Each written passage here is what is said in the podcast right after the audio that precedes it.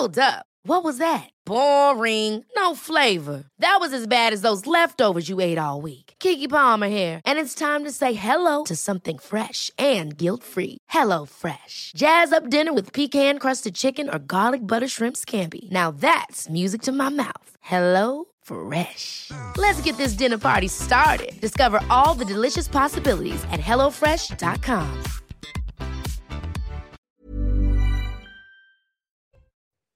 Bonjour à tous, ravi de vous accueillir dans la matinale week-end. On est ensemble jusqu'à 10h pour de l'info, de l'analyse, des débats. Et j'ai à côté, à côté de moi ce matin Arnaud Benedetti, rédacteur en chef de la revue politique et parlementaire. Bonjour Arnaud. Bonjour à vous. Et bonjour également à Michel Taub, qui est à côté de moi, fondation, fondateur du site Opinion Internationale. Bonjour à vous. Merci d'être avec nous également euh, ce dimanche matin. Avant de, de vous dévoiler les, les titres de l'actualité, tout de suite la météo avec euh, Karine Durand. Et ça s'améliore, mais alors un tout petit peu. Un temps moins pluvieux pour votre dimanche, mais avec encore quand même des averses sur une partie du pays, en particulier sur le centre-est. Ce matin, on peut avoir de fortes averses, parfois orageuses d'ailleurs, du côté de la Bourgogne, notamment euh, du massif central de l'Auvergne, de la région euh, Rhône-Alpes aussi. Par contre, on a une belle amélioration sur euh, les côtes de la Manche, quelques gouttes possibles, mais davantage d'éclaircies, et une belle amélioration aussi sur la Méditerranée après les très forts orages d'hier. C'est le retour du soleil, mais avec un temps plus venté, Mistral et Tramontane sont de retour au cours de l'après-midi. Ça s'améliore de plus en plus. Il y a de moins en moins d'averses et donc de plus en plus de soleil. Alors quand même sur les massifs, du côté du massif central de l'Auvergne, de la région Rhône-Alpes, des Alpes, on peut avoir quelques averses orageuses encore une fois, mais davantage de soleil. Belle amélioration également sur les côtes normandes, les Hauts-de-France, mais on n'est pas à l'abri de quelques gouttes faibles de temps en temps. En Méditerranée, le vent chasse les nuages. On retrouve donc un grand soleil généreux sur toute cette zone-là. Les températures, elles, sont très similaires à celles d'hier, avec 12 degrés sur Paris, 8 en remontant vers les Hauts-de-France, 9 pour Bayonne ou 10 du côté du Puy-en-Velay. Pour cet après-midi, les températures sont encore légèrement en dessous des moyennes de saison, exactement comme hier justement. 19 sur Paris, 23 sur Nice, un maximum de 24 pour Ajaccio et 17 sur la pointe bretonne. Allez, sans plus tarder, les titres de votre journal de 7 heures. On vous parle ce matin de ce sentiment de déclassement des Français en cette rentrée avec l'inflation à la pompe et dans les supermarchés. Les fins de mois sont difficiles, surtout pour les classes moyennes qui se sentent oubliées. Pas d'aide de l'État, un sentiment permanent de vivre à l'économie. Nous sommes allés à votre rencontre. Le reportage dans un instant. Et dans le même temps, certains responsables politiques perdent un petit peu le sens des priorités. À Lyon, la mairie écologiste veut allouer une enveloppe d'un million d'euros à l'installation d'urinoirs féminins, entre autres. Une enveloppe offerte par la région qui était initialement destinée à l'achat de caméras de vidéosurveillance. Quand la mairie est verte, l'opposition voit rouge. Vos réactions à suivre sur ce plateau.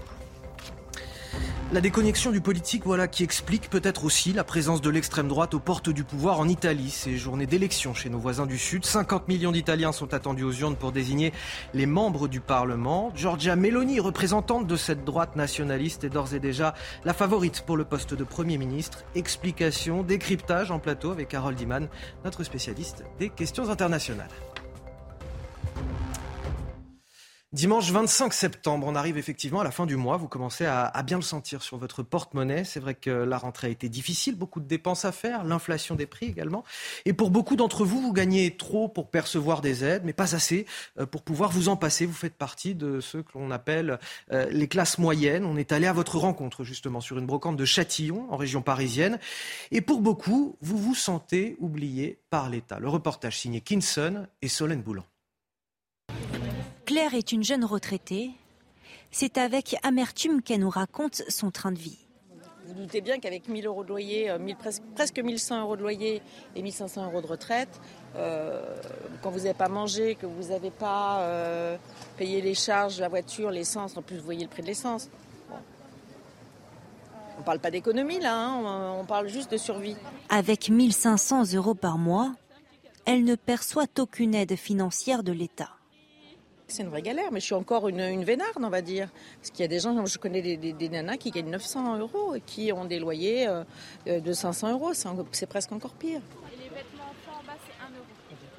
Le quotidien de Sylvie est aussi marqué par les privations. Ancienne enseignante, en reconversion professionnelle, elle touche le chômage.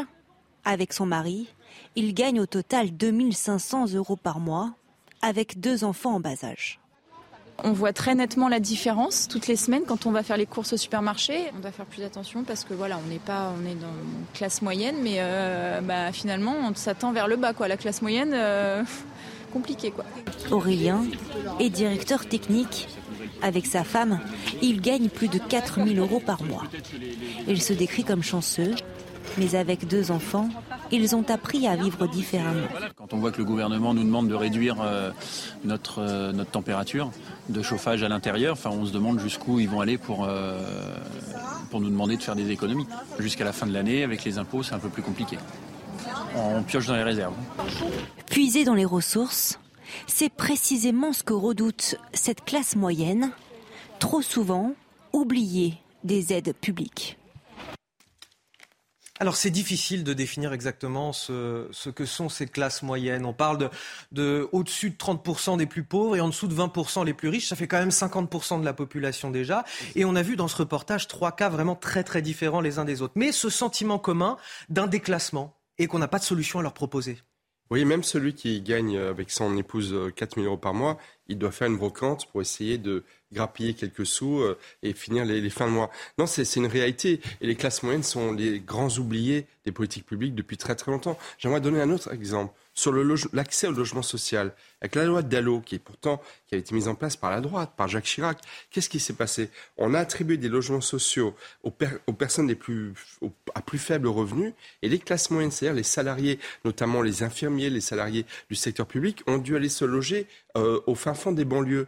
Et en fait, il y a un sentiment en fait que euh, les aides publiques sont de plus en plus attribuées aux personnes les plus démunies, celles qui ne travaillent pas, celles qui ont des, des handicaps euh, divers et variés, et que ceux qui travaillent, donc les classes moyennes, qui ont des faibles revenus, passent après les autres et sont en fait déclassés. Et, et d'autant plus qu'elles financent aussi ces aides publiques en partie. Exactement, et exactement par le salaire. Et puis il y a un deuxième phénomène, c'est l'effet de l'inflation. Parce qu'en fait, l'explosion de l'inflation, qui à mon avis est beaucoup plus élevée que ce que les chiffres officiels nous disent, mais beaucoup plus élevé, avec des factures de gaz et d'électricité qui explosent de 100, 200, 300% dans, dans certaines communes.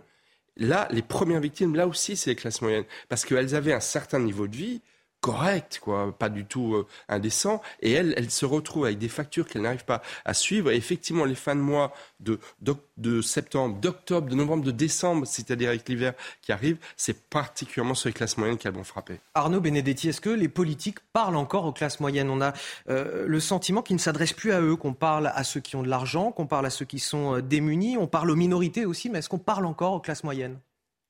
Ça fait longtemps qu'on ne parle plus déjà aux classes populaires et qu'on ne parle plus aux classes moyennes. Si vous voulez, ce, phénomène de dépossession, de déclassement des classes moyennes, il vient de très loin. Et, euh, mais c'est vrai qu'en cette rentrée euh, 2022, tous les baromètres que l'on peut euh, observer montrent que, euh, si vous voulez, l'inquiétude n'a jamais été aussi forte chez les Français, et notamment euh, dans ces catégories socioprofessionnelles qui sont constitutives des classes moyennes, au regard notamment de la situation inflationniste. Donc il y a là, en effet, un phénomène qui est disons, extrêmement visible dans les inquiétudes qui sont manifestées et que manifestent d'ailleurs euh, les gens que vous avez interviewés euh, pour euh, ce reportage, et que, in fine, c'est un problème parce que c'est un problème aussi démocratique. Il faut bien comprendre qu'en France, si vous voulez, la démocratie s'est construite autour des classes moyennes. C'est ce que disait d'ailleurs un philosophe de la Troisième République, le philosophe Alain. Il disait que sans les classes moyennes, la République n'existerait pas.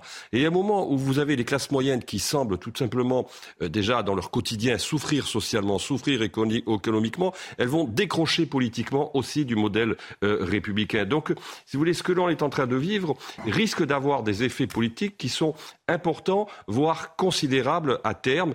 Et en effet, ce que l'on peut considérer euh, à juste titre aujourd'hui, c'est que les politiques, finalement, depuis de trop nombreuses années, ont oublié cette partie qui est absolument décisive de la société française. Et, la question, par exemple, qu'est-ce qui, dans le, le, budget de la nation pour 2023, on va entrer dans les discussions budgétaires pour la loi de finances et de la sécurité sociale et de l'État, qu'est-ce qui est fait pour les classes moyennes?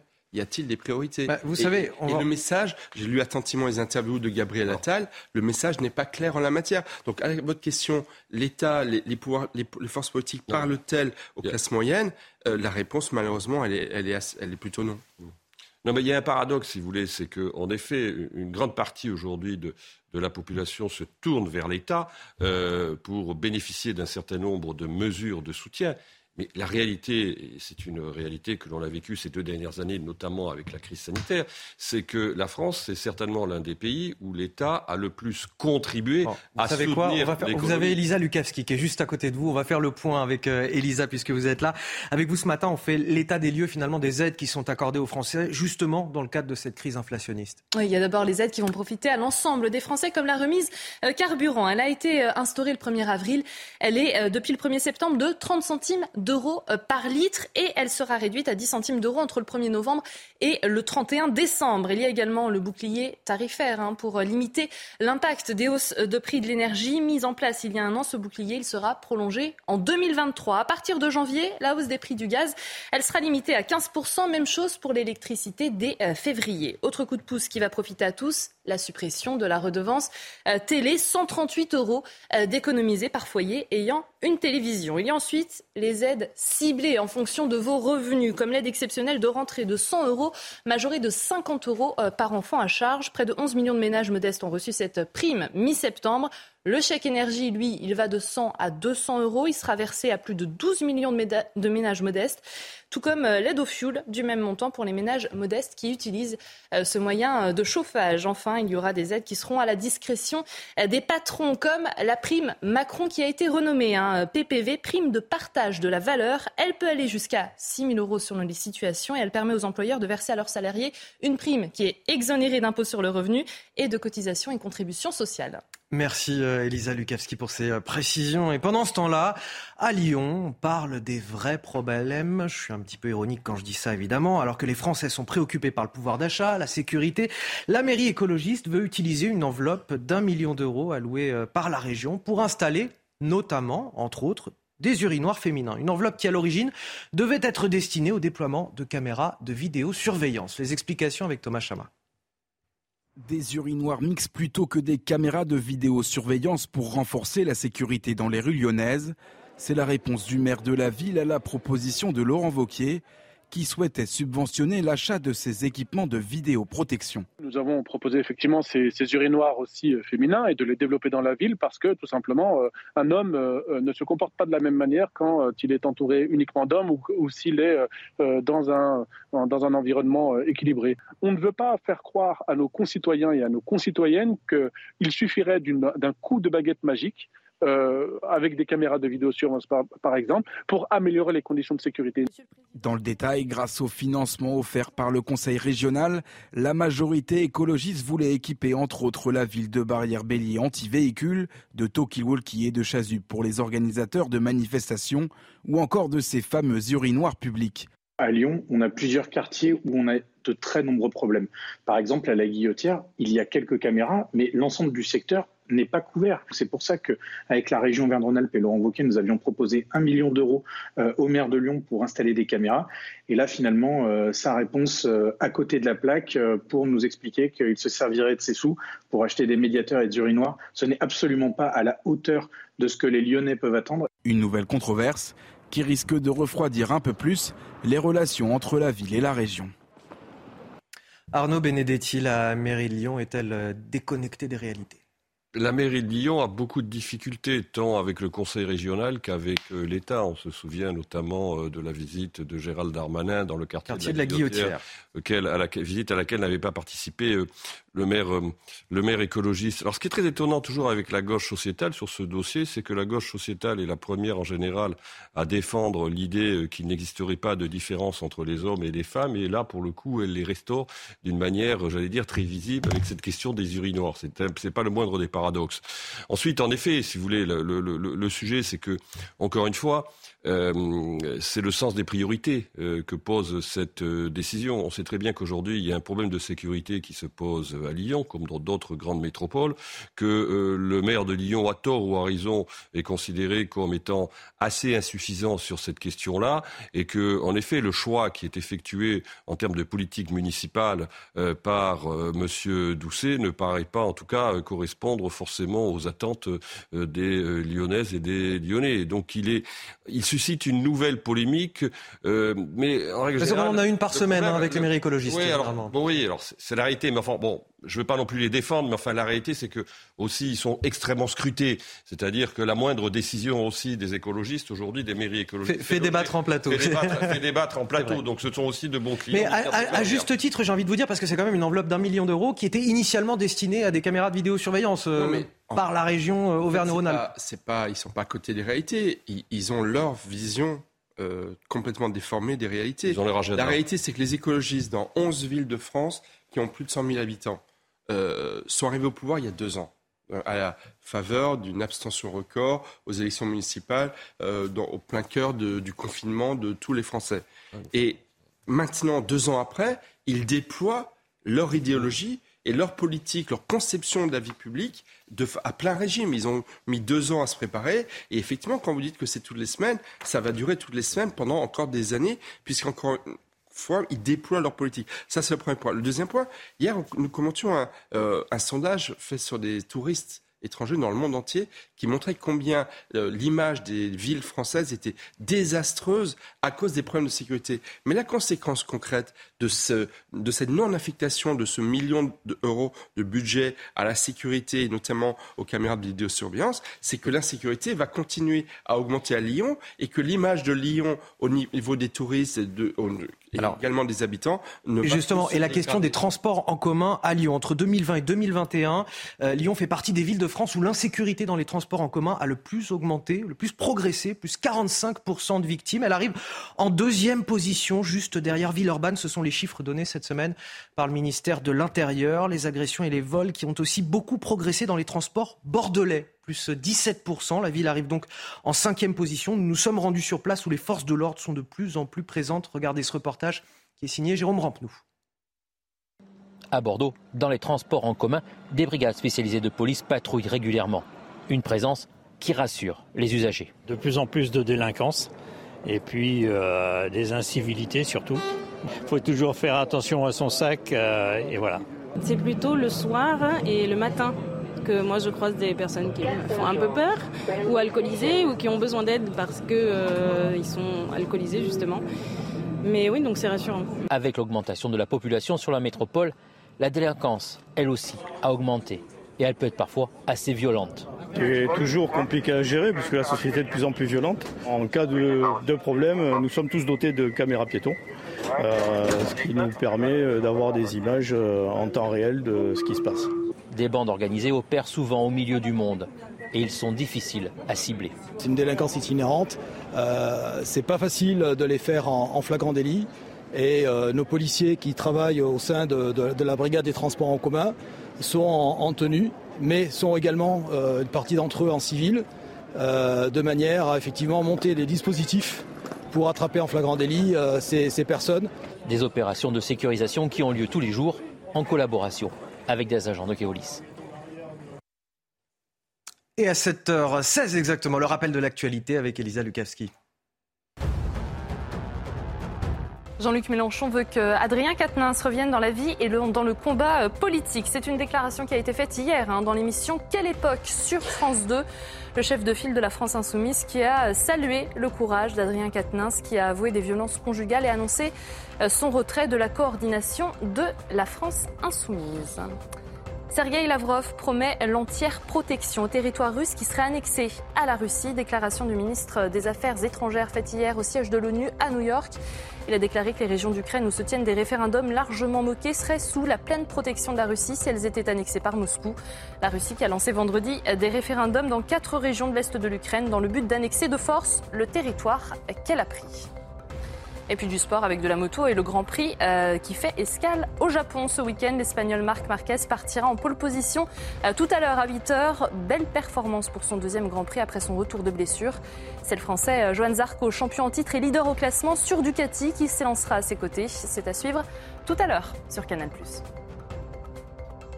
Dans le reste de l'actualité, une coalition des droites aux portes du pouvoir en Italie. Ce dimanche, 50 millions d'habitants sont attendus aux urnes pour élire les membres du Parlement avec un, pronostic quasi certain, celui d'un pays dirigé pour la première fois par une première ministre, Giorgia Meloni, présidente du parti d'extrême droite Fratelli d'Italia. Qu'en pensent les Italiens?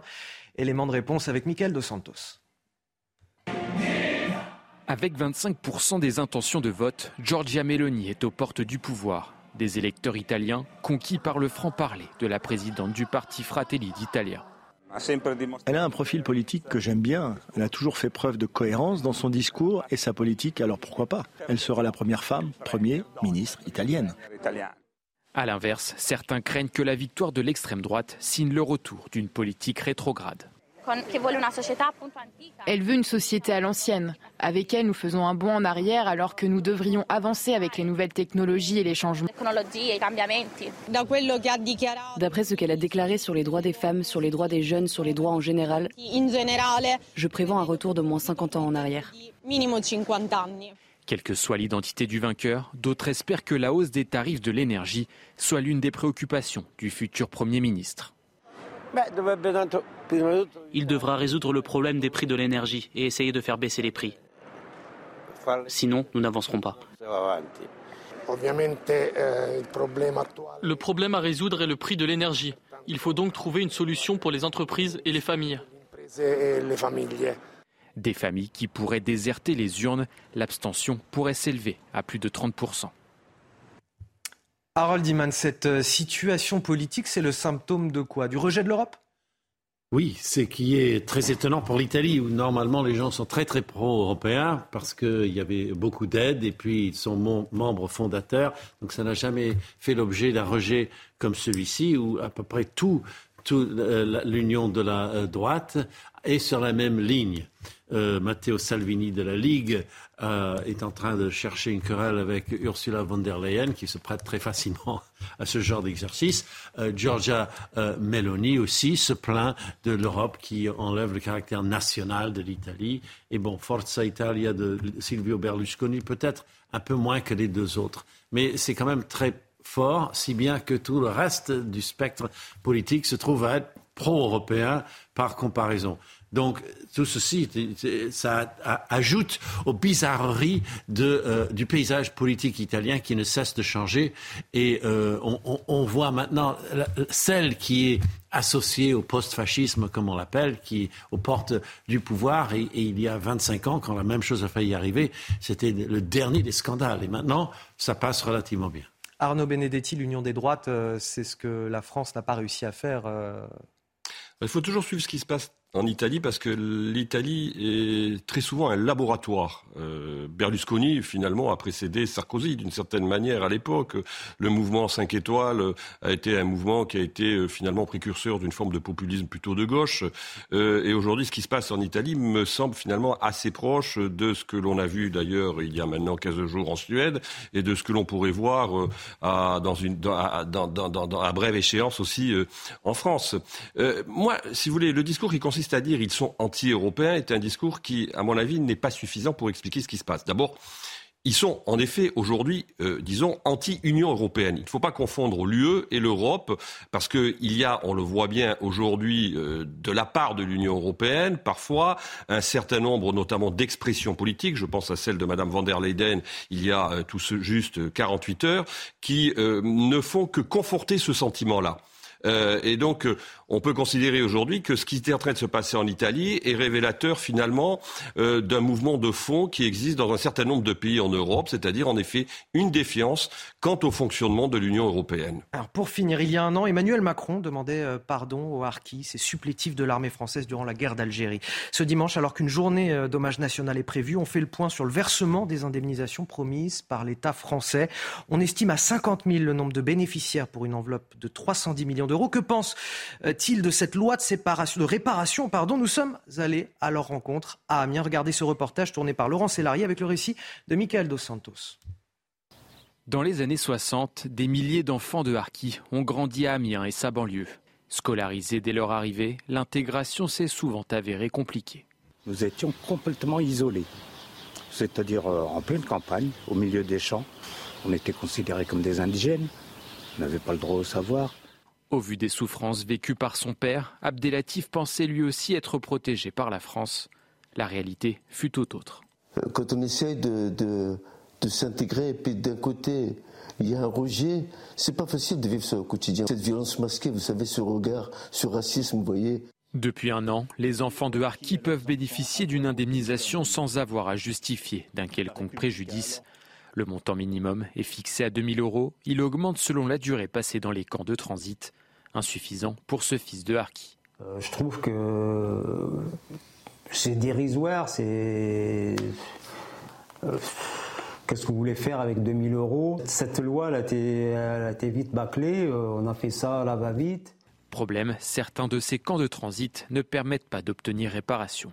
Ils ont conçu une loi qui est unique, qui est injuste, vous voyez, qui est arbitraire. La plupart des enfants de Harki réclament un devoir de mémoire. La présence de leur père dans les livres d'histoire serait pour eux la meilleure des reconnaissances. Restez avec nous. Le fléau euh, des rixes entre bandes rivales dans le département de l'Essonne. Une quarantaine de véhicules ont été détruits euh, la semaine dernière dans le, dans le département. L'an dernier, trois jeunes ont été tués. C'est un fléau récurrent. Les riverains n'en peuvent plus. Notre enquête, notre reportage à suivre sur place dans un instant. Ils ont accepté de rester avec moi jusqu'à 8h. Arnaud Benedetti et Michel Taub pour décrypter l'actualité. Plaisir. Eh plaisir partagé. Merci à vous. Bienvenue dans votre matinale euh, week-end. On est ensemble jusqu'à 10h. Les titres de votre journal de 7h30. Une quarantaine de véhicules détruits dans le département de l'Essonne. Stigmate d'une rixe entre bandes rivales la semaine dernière. Un fléau récurrent face auquel les forces de l'ordre et la justice sont impuissants. L'an dernier, trois jeunes ont été tués. Les riverains, eux, n'en peuvent plus. Notre enquête sur place dès le début de ce journal. Et justement, peut-on encore répondre aux besoins de justice des citoyens? Illustration à Toulouse, où policiers et magistrats ne sont pas suffisamment nombreux pour traiter les dossiers. Résultat, il faut au moins 18 mois pour qu'un jugement soit rendu. Reportage et débat à suivre dans cette édition. Et puis enfin, les États-Unis imposent-ils une dictature à leurs partenaires et notamment les Européens? C'est ce qu'affirme Sergei Lavrov, le chef de la diplomatie russe à la tribune de l'ONU. Il accuse également l'Occident d'une russophobie grotesque et sans précédent décryptage, analyse en plateau avec notre spécialiste Harold Iman. C'est un fléau récurrent en Essonne, les rixes entre bandes de quartiers rivaux. Cela fait parfois des victimes parmi les jeunes eux-mêmes. Et puis au quotidien, c'est un enfer pour les euh, riverains qui les subissent. Cette semaine, ce sont une quarantaine de véhicules qui ont été détruits sur leur passage. Regardez ce reportage, cette enquête signée Jeanne Cancard et Fabrice Elsner. Habitante du quartier du Pré-Barallon à Saint-Germain-les-Arpajons, Sabrina a été brutalement réveillée autour de minuit dimanche dernier. C'est quand on a regardé euh, par la fenêtre et qu'on a vu les jeunes en train de tout casser les voitures avec les battes de baseball ou euh, des, morceaux de bois, des morceaux de ferraille, tout ça. Ils sont plusieurs dizaines de jeunes d'une cité de Bretigny-sur-Orge à saccager les voitures en quelques minutes. Sabrina et ses voisins ne peuvent que constater les dégâts. Selon des témoins, tout est parti d'un différend entre cités lors de la foire aux haricots qui se déroulait à quelques centaines de mètres. En réponse, la bande rivale a organisé le lendemain un match retour en représailles dans la cité des Ardrais. Des saccages organisés que ce réparateur de pare-brise observe régulièrement. Des actes de vandalisme comme ça, souvent. Où ils font toute une rue ou tout un parking. Pour les habitants, cette violence gratuite est incompréhensible, d'autant que c'est à eux de payer la facture ça va nous coûter quelque chose. Parce que c'est à nos charges en fait. Alors que nous, on y est pour rien et tout. Une quinzaine d'individus ont été interpellés par la police. La plupart étaient déjà connus de leur service. Ils sont tous sous contrôle judiciaire en attendant leur procès qui se tiendra le 28 octobre prochain. Alors Michel Taube, je vous donne quelques chiffres. 129 euh, affrontements euh, l'an dernier, euh, trois jeunes tués et euh, depuis le début de l'année déjà 41 rixes dans le département de l'Essonne. Il fut un temps où, on s'en prenait aux voitures le soir de la Saint-Sylvestre et du Nouvel An, de Noël, etc. Mais là, c'est terminé, c'est toute l'année. Et je trouve ce reportage très intéressant parce que là, vous avez deux France, en fait. La, fête aux haricots dans une ville de taille moyenne qui est entre la ruralité et, et, des zones urbaines. Et à côté, vous avez des cités qui sont encore, encore une fois à côté du milieu ruraux et qui viennent euh, pourrir la vie d'habitants qui sont complètement, euh, euh, qui ne savent que faire, d'autant plus que les pouvoirs publics ne sont pas là pour les protéger. Et donc je trouve que c'est pour cela aussi, quand on parlait tout à l'heure de l'oubli des classes moyennes, c'est cela aussi, c'est au niveau territorial. C'est-à-dire que les territoires perdus de la République sont sortis de leur lit sont sortis de leur territoire pour aller en fait nuire à la vie de nos concitoyens qui vivent dans des zones urbaines, semi-urbaines, voire rurales. Et donc je, trouve ce reportage parfaitement, comment dire, le reflet le reflet de cette France qui est complètement désabusée parce qu'effectivement, là vous dites ils vont être jugés fin octobre, mais combien déjà n'ont pas été interpellés? Combien vont être condamnés à des peines de prison? Ferme, parce qu'encore une fois, le préjudice subi pour ses habitants, il est considérable. Euh, détruire sa voiture, c'est enlever son outil de travail et quelqu'un qui doit se lever tôt le matin pour se déplacer à son travail. Donc effectivement, je pense que c'est le reflet de cette France oubliée et délaissée, alors même que, il faut le reconnaître, euh, Emmanuel Macron, depuis qu'il est président de la République, même s'il n'a pas relayé cette parole sécuritaire, a tout de même renforcé les pouvoirs, le nombre de magistrats, le nombre de policiers, mais malheureusement, les retards sont tellement importants que ça ne suit pas. Alors je voudrais vous citer les propos euh, Arnaud Benedetti de Caroline Nizan, ex-procureur de la République d'Evry-Courcouronne. Les rixes entre bandes rivales de mineurs et de jeunes majeurs hors contexte d'économie souterraine, et c'est ça qui m'intéresse, sont une spécificité essonienne. Et ma question c'est comment on fait pour lutter justement contre cette violence qui n'est même pas finalement adossée à un trafic de drogue? Oui, c'est bien le problème. Si vous voulez, ce que signifie la réitération, non, mais ce que signifie la réitération de ce type d'événement aux yeux d'une grande partie de nos compatriotes, c'est l'impuissance de l'État à traiter un problème qui est maintenant latent et grandissant depuis euh, un certain nombre d'années. Donc ça, c'est un, premier problème. Le deuxième problème, euh, c'est qu'on voit bien que les gens qui s'adonnent à ce type de, de, pratiques délictueuses sont la plupart du temps des récidivistes. Donc la question qui se pose inévitablement, on peut la retourner quand même, euh, en l'occurrence à la justice. Qu'est-ce que fait la justice? Et c'est ce que euh, demande d'ailleurs euh, un grand nombre de policiers.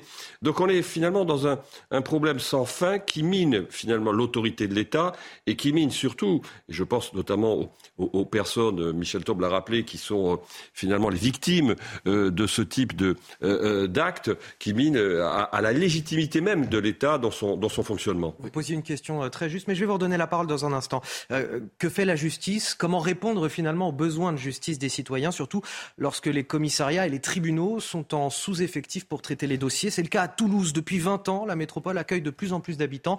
Euh, ça veut dire aussi plus de délinquance, mais les effectifs de police et de justice ne progressent pas à la même vitesse. Résultat, il faut au minimum 18 mois pour être jugé. Regardez ce reportage de Jean-Luc Thomas et je vous donne la parole, Michel Taube. 55 000 procédures sont en souffrance au commissariat de Toulouse. Ce chiffre en dit long sur le lent déclin de la justice toulousaine. Depuis des années, il y a un manque d'officiers de police judiciaire. Nos collègues de l'investigation, tant en flagrant délit qu'en préliminaire, sont en souffrance permanente malgré leur travail acharné chaque jour. Et il faudrait, euh, comme je vous dis, abonder en effectifs. Des solutions sont mises en œuvre. Le parquet bien sur place, mais euh, une à deux fois le mois par service, ce qui est insuffisant. Pour 2023, seulement 4 OPJ arriveront dans les effectifs. Impossible alors de réduire les plaintes en souffrance, surtout qu'il manque aussi au tribunal judiciaire une centaine de juges, greffiers ou parquetiers. Les justiciables sont mécontents et ils ont raison. Tous nous nous rendons compte qu'on ne peut pas répondre aux besoins de justice de nos concitoyens. Nous avons besoin de personnes qualifiées pour pouvoir suivre les dossiers, pour pouvoir les juger et pouvoir les rendre dans des délais raisonnables. Depuis 20 ans, à Toulouse, la population augmente, la délinquance et les plaintes aussi. Pourtant, la ville reste une des juridictions les moins bien dotées en France. En moyenne, il faut au minimum 18 mois pour être jugé. 18 mois, la réponse pénale, elle ne fait plus peur aux jeunes pour en revenir à l'Essonne quand elle intervient aussi tard. mais c'est dramatique pour la fonction dissuasive de la réponse pénale. C'est-à-dire, en fait, la justice ne dissuade absolument pas des multirécidivistes euh, de s'arrêter, de commettre des. Vous, il y a, vous parliez de l'Essonne, j'aimerais revenir deux secondes sur l'Essonne. Vous citiez l'ancienne procureure de la République d'Evry-Courcouronne. Euh, qui, grosso modo, qu'est-ce qu'elle dit? Elle dit qu'il y a une génération de délinquance. Il y a une génération de délinquance. C'est-à-dire, il y a une génération qui est né, qui a grandi dans un contexte de violence urbaine, pour qui c'est normal d'aller s'en prendre aux voisins, de caillasser des, des, des, des policiers, euh, des, ambulances, de s'en prendre aux voitures dans les immeubles à côté. C'est une génération de délinquance. Mais moi, j'aimerais quand même dire, vous parlez d'Evry-Courcouronne. C'est tout près de la ville où il y avait cette euh, fête aux haricots qui est très importante parce que ça fait partie de la tradition française. Manuel Valls, qui est un des hommes politiques qui incarnait le plus la parole sécuritaire en France. Il a été maire d'Evry-Courcouronne pendant de nombreuses années.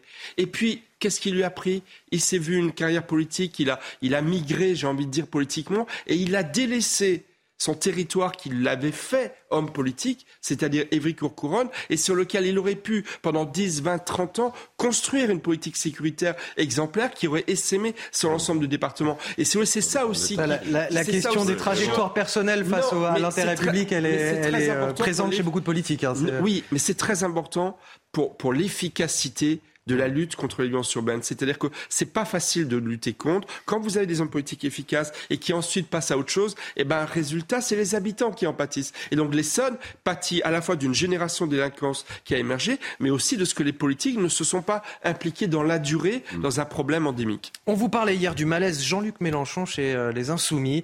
Hier soir sur France 2, il a donc expliqué plus longuement ses prises de position sur l'affaire Quatennens. Il dit accepter les critiques, même si selon lui, Adrien Quatennens ne doit pas démissionner de son mandat de député. Il reste un jeune homme extraordinairement brillant, dit-il. Vous ne pouvez pas m'interdire d'aimer. Ce sont de grands mots de Jean-Luc Mélenchon hier soir. A-t-il arrangé son cas ou non? Vous allez me le dire, mais tout d'abord, on l'écoute. Je n'en veux même pas à ceux qui ont été indignés. Parce que je préfère un excès d'indignation qu'un excès d'indifférence ou quelque chose qui tient au virilisme que j'ai connu dans ma jeunesse parce que les esprits n'étaient pas aussi ouverts que ce divorce se termine, que le juge se prononce, et je souhaite, moi, de toute façon, qu'il revienne dans le combat politique. Parce que c'est un homme, nuit et jour, au boulot, qui a cramé sa vie, qui a cramé sa jeunesse. Si nous considérons qu'on n'en a rien à fiche d'un aveu, qu'on n'en a rien à fiche d'un homme qui se punit lui-même, alors, et qu'on le condamne à la mort politique pour ça, tout ça me paraît ne pas tenir compte du fait que si on fait ça, demain on ne gérera plus rien. Arnaud Benedetti, ça vous fait réagir ces propos? Il y a deux éléments. Euh, Mélenchon est fidèle à ceux qui lui sont fidèles. On ne peut pas reprocher à un homme politique, d'une certaine manière, euh, d'être loyal avec euh, ceux qui l'aident dans son combat politique.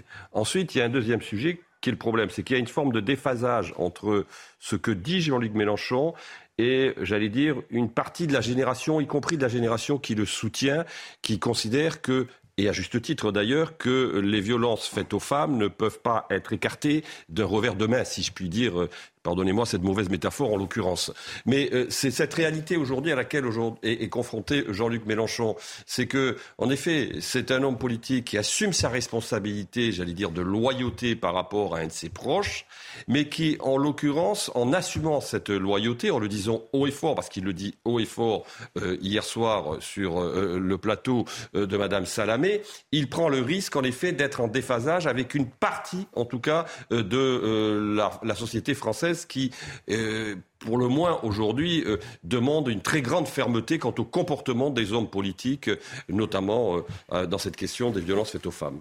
Je pense que la, gifle de Katniss restera comme le symbole, effectivement, d'une génération, et c'est tant mieux, qui refuse toute forme de violence faite aux femmes. Le seul manque de respect pour les femmes est inadmissible et doit être écarté. Et en cela, c'est un très grand progrès. Il n'y a pas de gradation, c'est ça, entre les, les, les violences modo, Effectivement, il n'y a pas de gradation. En tous les cas, dans la perception euh, politique et interindividuelle que l'on a. Et j'ai envie de dire c'est tant mieux parce qu'effectivement, la gifle, c'est souvent le premier pas vers des comportements de violence beaucoup plus nombreux. Donc ça, c'est un vrai progrès. Après, encore une fois, euh, Jean-Luc Mélenchon est complètement dépassé par autre chose parce que la cause des femmes n'est pas le seul enjeu de ce qui se passe actuellement euh, à la NUPES, euh, chez les insoumis et chez les verts. Il y a une guerre des sexes véritablement qui se noue. Je le dis depuis plusieurs jours, mais j'en suis absolument convaincu. C'est-à-dire vous avez des femmes qui veulent à tout prix prendre le pouvoir dans ces partis-là. Vous avez Sandrine Rousseau chez les Verts qui est en train d'isoler complètement Julien Bayot à tel point que même dans un processus actuel de réforme interne de, des Verts, tout est complètement bloqué et renvoyé au calendrier grec. Et chez les Insoumis, c'est exactement la même chose. Il y a des luttes de pouvoir. Il ne faut pas être naïf, il ne faut pas être dupe. Et pour ces femmes qui sont en train d'émerger, elles font tout pour essayer aussi de prendre la place de ces hommes, les Manuel Bompard, les Katnins, euh, euh, qui voulaient, j'imagine, succéder à Jean-Luc Mélenchon. Il reste un dernier point, c'est que est-ce que Jean-Luc Mélenchon est aujourd'hui incontournable pour assurer l'avenir politique de, des insoumis. Moi, je pense que c'est toujours le cas. Je pense qu'il a toujours les yeux rivés sur 2027 et qu'il sera très très difficile de, euh, de le débouler, j'ai envie de dire, euh, quand il y aura des luttes intestines encore plus fortes chez, chez eux. Un mot peut-être sur la communication politique du chef de l'État désormais. Cette nuit, Emmanuel Macron a publié une vidéo sur son compte Twitter on est toujours entre la bande-annonce hollywoodienne et la série Netflix, une vidéo de 4 minutes en forme de bilan de son voyage à New York pour l'Assemblée générale des Nations unies. Regardez, écoutez, j'aimerais bien avoir votre avis sur la question. On arrive à quelle heure alors? 18h. Euh, ok, alors demain matin, on fait Raïs. C'est bon, voilà. Merci. Allez, venez rapprocher les tables. L'heure n'est pas à la guerre.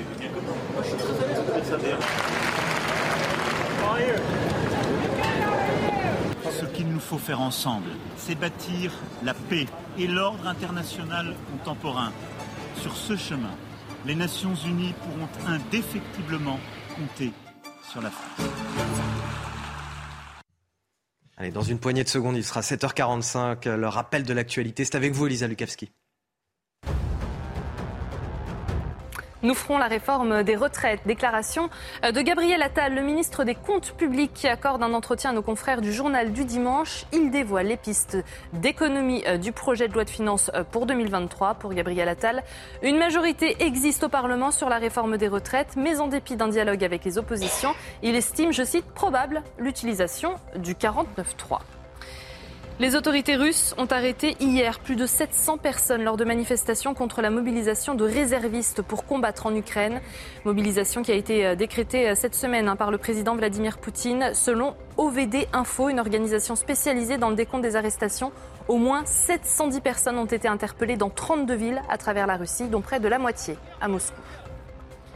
Et puis l'Italie vote aujourd'hui. Plus de 50 millions d'Italiens sont appelés aux urnes pour élire leur Parlement où, sauf surprise, l'extrême droite devrait entrer en force et proposer le Premier ministre qui, qui succédera à Mario Draghi. Euh, Giorgia Meloni, la chef du parti post-fasciste Fratelli d'Italia, est créditée de près d'un quart des voix dans les derniers sondages. Elle est favorite pour prendre la tête d'un gouvernement de coalition. À 8h. Mais tout d'abord, je voudrais qu'on revienne à la vidéo d'Emmanuel Macron. Musique d'ambiance, accolade avec un maximum de chefs d'État, euh, décontraction affichée, discours solennel. Euh, tous les éléments de communication sont en place. Qu'est-ce que ça nous dit du chef de l'État surtout? Vous savez, Emmanuel Macron aime se mettre en scène. Il se met en scène à travers une vidéo où il veut montrer finalement son aura à l'international. Rien de surprenant, j'allais dire, avec un président de la République qui a fait de la communication une arme stratégique de sa politique. Ensuite, vous savez, c'est très vite dévoré. Euh, c'est pas à vous que je vais l'apprendre par le système euh, médiatique. Donc, euh, cette vidéo nous fait parler aujourd'hui. Elle sera oubliée dans 24 heures. Assez rapidement. On reste à New York, aux Nations Unies. Les États-Unis imposent-ils une dictature à leurs partenaires et notamment leurs partenaires européens? C'est ce qu'affirme en tout cas Sergei Lavrov, le chef de la diplomatie russe, à la tribune de l'Oignon. L'écoute. Les États-Unis et leurs alliés aujourd'hui ne laissent le choix à personne. Ils menacent ceux qui ne sont pas d'accord avec eux, leur tordent les bras, notamment en les incitant et en les obligeant même à se joindre aux sanctions qui visent la Russie. Il ne s'agit pas d'une logique démocratique, c'est de la pure dictature selon moi. Nous avons l'impression que Washington et l'Europe qui lui est soumise souhaitent aujourd'hui maintenir leur hégémonie en utilisant exclusivement des coups interdits. Harold Iman, est-ce qu'on a le début de l'amorce d'un chemin vers une quelconque solution, ou discussion en tout cas? Alors là, euh, Sergei Lavrov dit nous ne négocierons pas vous êtes euh, dictatoriaux, euh, l'Europe ne vaut rien puisqu'elle est soumise aux États-Unis, les États-Unis euh, brisent toutes les règles, et il rajoute on a raison d'incorporer ces parties de l'Ukraine dans la Russie, puisque les habitants le veulent, ces habitants qui sont en train de voter en ce moment même, à dose homéopathique dans cette zone, surtout à droite, zone Donetsk et Lugansk. Donc c'est tout ce qui est en rose, hein, on est d'accord. Bah, tout ce qui est en rose, c'est ce qui est tenu par, euh, oui, l'armée russe mais il voudrait les quatre zones en, noir, Lugansk, Donetsk, Zaporizhia, Kherson. Il voudrait que tout ça soit détaché euh, de l'Ukraine. Mais euh, voilà, ils n'ont même pas le quorum électoral. Et euh, le peu de gens qui restent dans ces zones, Donetsk et Lugansk, c'est peut-être un tiers de la population qu'il y avait en 2014. Donc tous les réfugiés qui sont pour les deux tiers en Ukraine et un tiers en Russie pourront-ils voter? Ceux de Russie, oui mais ça en Ukraine, non. Donc c'est déjà pipé d'avance. Donc voilà ce qu'avance euh, Sergei Lavrov. Face à lui, Biden, euh, le 21, avait dit euh, on ne peut pas négocier avec vous parce que vous êtes vous aussi des impérialistes. Donc assez curieusement, la seule personne qui a ouvert un peu une voie de dialogue, à part Emmanuel Macron, qui se proclame la voie du dialogue, mais est-ce que ça fonctionne, c'est la Chine leur ministre des Affaires étrangères, Wang Yi, il a dit bon, euh, il faut respecter les, frontières territoriales, mais il faut euh, ne pas engager une voie de la guerre et euh, négocier. Donc voilà, on en est aujourd'hui. Michel Tobamo. Non, mais je pense qu'en en fait, il y a une forme de fuite en avant de, du président Poutine en, en, appelant à une mobilisation partielle qui est presque générale. Vous savez, actuellement en Géorgie, vous avez des milliers de Russes qui fuient la Russie pour passer en Géorgie. Et quand j'ai vu ces images qui sont impressionnantes, ça me fait penser à la Hongrie six mois avant l'effondrement de l'URSS, dont personne n'envisageait un seul instant qu'elle puisse s'effondrer. Je pense véritablement qu'il y a actuellement une fuite en avant et que l'avancée des troupes ukrainiennes, notamment sur le sol, euh, sur les territoires où il y a les référendums actuellement, vont risquer d'être les arbitres de la partie euh, actuellement. Et donc, je pense que Poutine est dans une situation très difficile. Allez, on finit ce journal avec un mot de sport à présent. Au stade toulousain, le revers à peau a fait tâche. Alors les regards ne trompent pas. Déterminés, concentrés. Après une pénalité de Ramos, le ballon vit sur l'aile et Iribarren gêne volontairement Capozzo, carton jaune. Et Toulouse en profite. Movaca, la combinaison, l'animation Et l'essai de fou La seconde période est plus fermée, tendue, malgré les arabesques de Capozzo. L'ailier italien inspiré et décisif. Dans les 22 mètres d'interception Toulousains donnent plus d'ampleur au score grâce à cet essai en première main signé Guitoun. Victoire bonifiée 37-10 face au Racing 92. La réaction est là. Le temps pour moi de remercier Arnaud Benedetti et Michel Taube d'avoir participé à, cette première partie d'émission. Restez avec nous dans un instant. Notre focus sur l'extrême droite aux portes du pouvoir en Italie. Ces journées d'élection chez nos voisins du Sud. 50 millions d'Italiens sont attendus aux urnes pour désigner les membres du Parlement. Un temps un peu moins pluvieux qu'hier, mais toujours perturbé quand même sur le centre-est en particulier, où on peut avoir de fortes averses ce matin, même si elles vont régresser au fur et à mesure de la matinée. Et un peu de neige également sur les Alpes, au-delà de 2000 mètres d'altitude. Encore quelques averses sur la Normandie, les côtes bretonnes, mais de moins en moins et davantage de soleil. Une belle amélioration en Méditerranée après la journée très orageuse d'hier. Retour du soleil, mais avec du vent. Mistral et Tramontane sont à nouveau là. Au cours de l'après-midi, ça continue à s'améliorer. On a quand même des averses à peu près sur tout le pays qui peuvent se produire, mais davantage de soleil, en particulier sur le bassin parisien, sur le sud-ouest, l'Aquitaine, mais aussi et surtout sur la Méditerranée. Encore un risque d'averse sur le centre-est, l'Auvergne, la région Rhône-Alpes, la Bourgogne, le Jura. Quelques averses orageuses peuvent se produire dans l'après-midi. Les températures sont similaires à celles d'hier, avec 12 degrés à Paris, 8 pour Lille, 10 du côté de Strasbourg, 9 sur Brest, 17 sur Nice. Et au cours de l'après-midi, on reste encore un petit peu en dessous des moyennes de saison sur la moitié nord. 19 seulement du côté de Paris, 17 pour euh, Brest, 16 pour le Puy-en-Velay, un maximum de 24 pour Ajaccio. Il est quasiment 8 heures sur CNews. Bon réveil et bienvenue dans votre matinale week-end. On est ensemble jusqu'à 10 heures. Dans un instant, notre focus, la présence de l'extrême droite aux portes du pouvoir en Italie. Ces journées d'élection chez nos voisins du Sud, 50 millions d'Italiens sont attendus aux urnes pour désigner les membres du Parlement. Giorgia Meloni, représentante de cette droite nationaliste, est d'ores et déjà la favorite pour le poste de Premier ministre. Nous serons avec Marina Valensis, journaliste italienne, dans un instant. On vous parle également ce matin de ce sentiment de déclassement des Français en cette rentrée avec l'inflation à la pompe et dans les supermarchés. Les fins de mois sont difficiles, surtout pour les classes moyennes qui se sentent oubliées. Pas d'aide de l'État, un sentiment permanent de vivre à l'économie. Nous sommes allés à votre rencontre. Le reportage à suivre. Une quarantaine de véhicules détruits dans le département de l'Essonne. Ce sont les stigmates d'une rixe entre bandes rivales la semaine dernière. Un fléau récurrent face auquel les forces de l'ordre et la justice sont impuissants. L'an dernier, trois jeunes ont été tués et les riverains, eux, n'en peuvent plus. Nous serons sur place.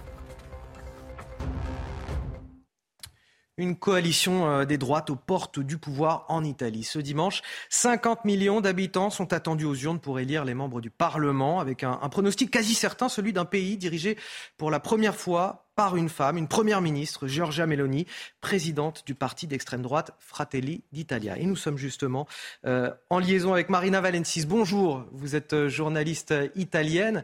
Et je voulais voir avec vous tout d'abord ma, première question. Qui est Giorgia Meloni Pour ceux qui ne le savent pas en France, on l'a dit proche de Viktor Orban en Hongrie, ex-fan de Mussolini. Comment vous nous la décririez-vous?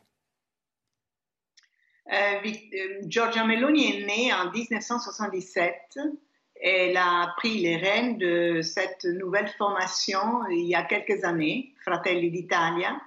Elle est, militante politique. Elle a fait toute sa carrière depuis qu'elle avait 15 ans dans un parti de l'extrême droite italienne, le Movimento Sociale Alleanza Nazionale, euh, qui est un parti fondé après la guerre par les héritiers du fascisme, de Mussolini, euh, qui ont euh, effectué la transition à la légitimation démocratique.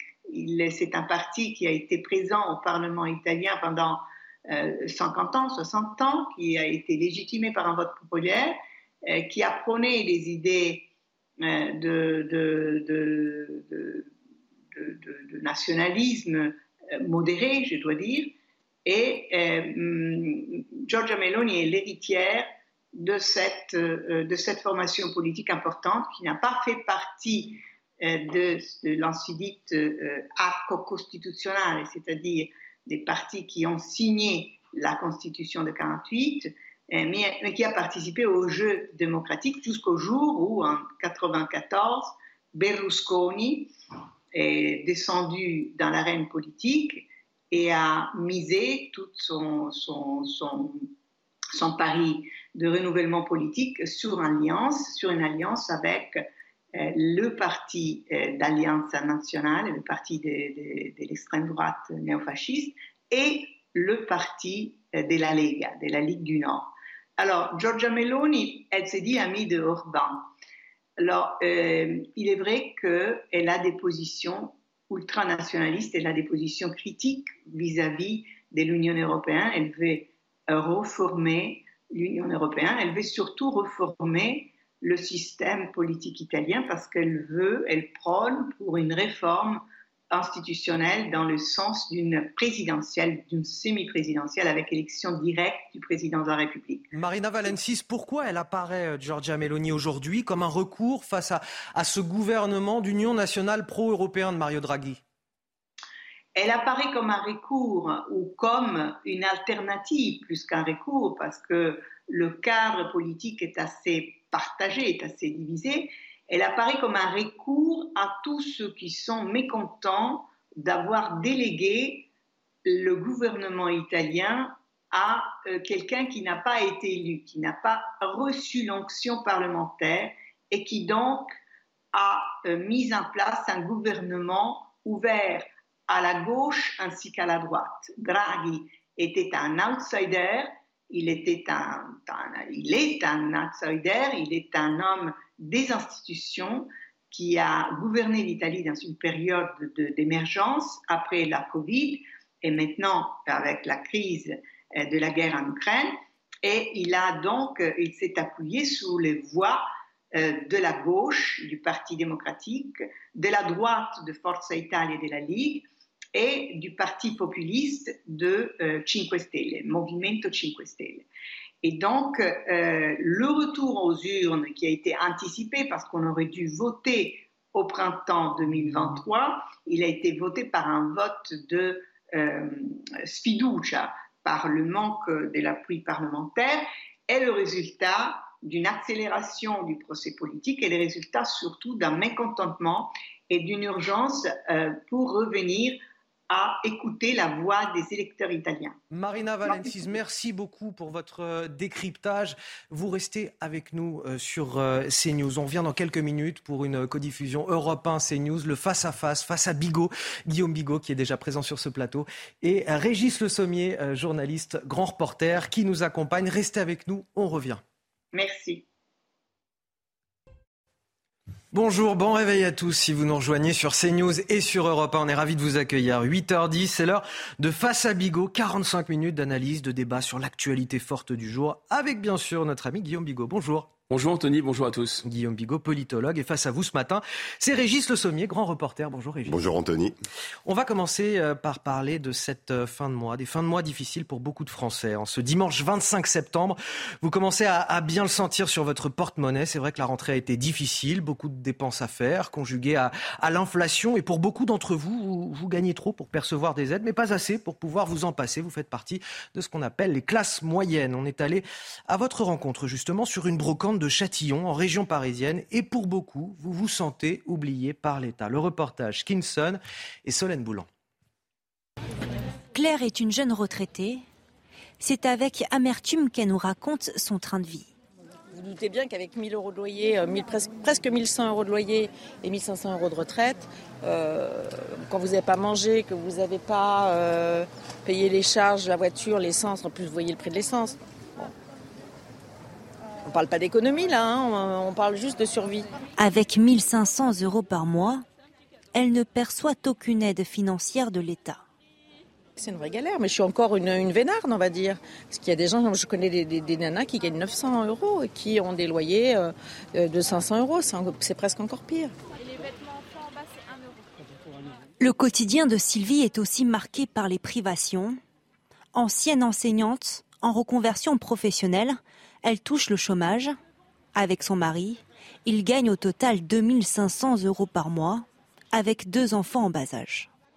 On voit très nettement la différence toutes les semaines quand on va faire les courses au supermarché. On doit faire plus attention parce que voilà, on n'est pas, on est dans une classe moyenne, mais euh, bah, finalement, on s'attend vers le bas, quoi. La classe moyenne, euh, compliqué, quoi.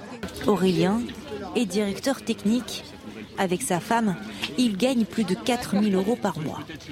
Il se décrit comme chanceux, mais avec deux enfants, ils ont appris à vivre différemment.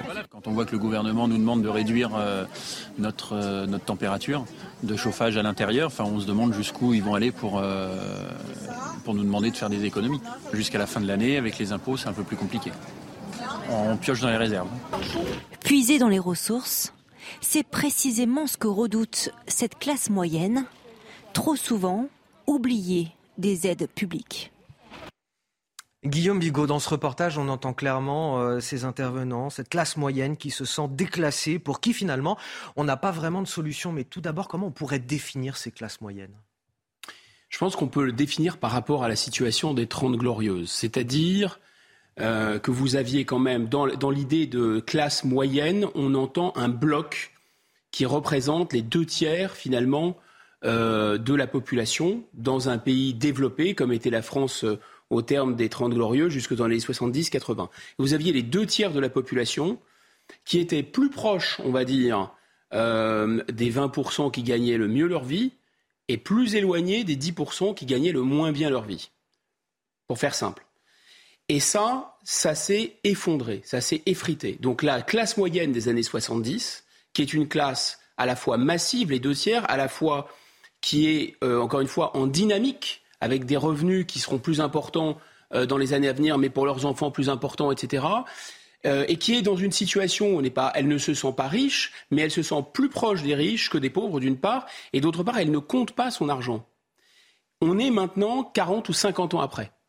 Et la situation a complètement changé. Et là où on, a un phénomène massif, c'est qu'il y a eu une fonte des glaces. Il y a eu finalement euh, une proportion qui s'est inversée. C'est-à-dire que les deux tiers de cette France centrale, moyenne si vous voulez, elle est descendue vers le bas. Et elle est maintenant beaucoup plus proche des 10% de gens qui gagnent moins bien leur vie et de plus en plus loin des 20% qui gagnent mieux leur vie. Alors, c'est donné par quoi? Le SMIC, c'est un point de repère. On ne peut pas être payé moins que le SMIC en France. 1500 euros bruts. Si vous vous rendez compte que le salaire moyen en France est de 2200 euros net, mais que le salaire médian, encore plus intéressant, parce que ça partage vraiment en deux... La population en deux parties En deux égales. blocs. Exactement. 1000, alors c'est facile, c'est mémotechnique, hein. c'est la référence de la Révolution française, parce que je pense qu'on n'est pas très loin de quelque chose dans ce goût-là. 1789 euros net. C'est ça qu'on appelle la classe moyenne. C'est-à-dire, en fait, c'est la paupérisation de tous les Français.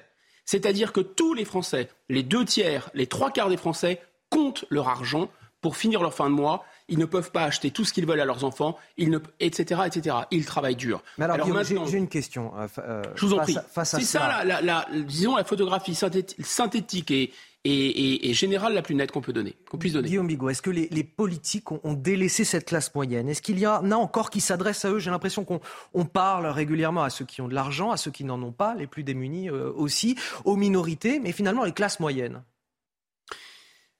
Une des réactions, en fait, je pense que le problème de fond, c'est le ralentissement en tendance de la croissance, la désindustrialisation. Phénomène qui s'est installé sur le long terme, sur 20 ans, 30 ans, 40 ans, qui a tout à voir avec le fait d'accrocher notre roue dans l'Allemagne, avec le fait d'avoir une, monnaie surévaluée, avoir interdit le protectionnisme, avoir ouvert de manière unilatérale l'Europe alors que les autres pays, et notamment l'Asie et l'Amérique, continuaient à avoir des protections, etc., sont des phénomènes, disons, de fond l'apport d'une immigration qui fait sans arrêt baisser les salaires et qui permet d'avoir une main-d'œuvre qui, d'ailleurs, n'est quasiment pas déclarée, euh, pèse à la baisse sur les salaires, tout ça, c'est des phénomènes de fond, disons. Maintenant, le sentiment, si on en revient à un sentiment politique pour répondre à votre question politique, bah oui, cette classe moyenne, elle a l'impression d'être la vache à lait. Elle a l'impression d'être la vache à lait parce qu'elle est imposable. Souvent, elle est juste au-dessus, donc elle paye quand même l'impôt sur le revenu. Je vous rappelle qu'il y a, là aussi, c'est très important, il faut gagner un petit peu plus que le SMIC. Bien sûr, vous avez des phénomènes de, euh, de, quotas familiaux quand vous êtes euh, en couple, quand vous avez des enfants, un enfant, deux enfants, etc. Mais donc vous pouvez échapper un peu à l'impôt sur le revenu, vous payez très peu, mais grosso modo, dès lors que vous payez un tout petit peu plus que le SMIC, vous êtes imposable sur le revenu, quand vous êtes seul en tout cas. Et bien là, vous vous rendez compte qu'il y a plus de gens qui ne payent pas l'impôt sur le revenu que de gens qui en payent, ce qui montre la paupérisation. Et donc cette classe moyenne, qu'est-ce qu'elle se dit Entre guillemets, moyenne. hein? Elle se dit quoi? Elle se dit, un, nous sommes les vaches à lait, on paye. Ça veut dire que les autres ne payent pas.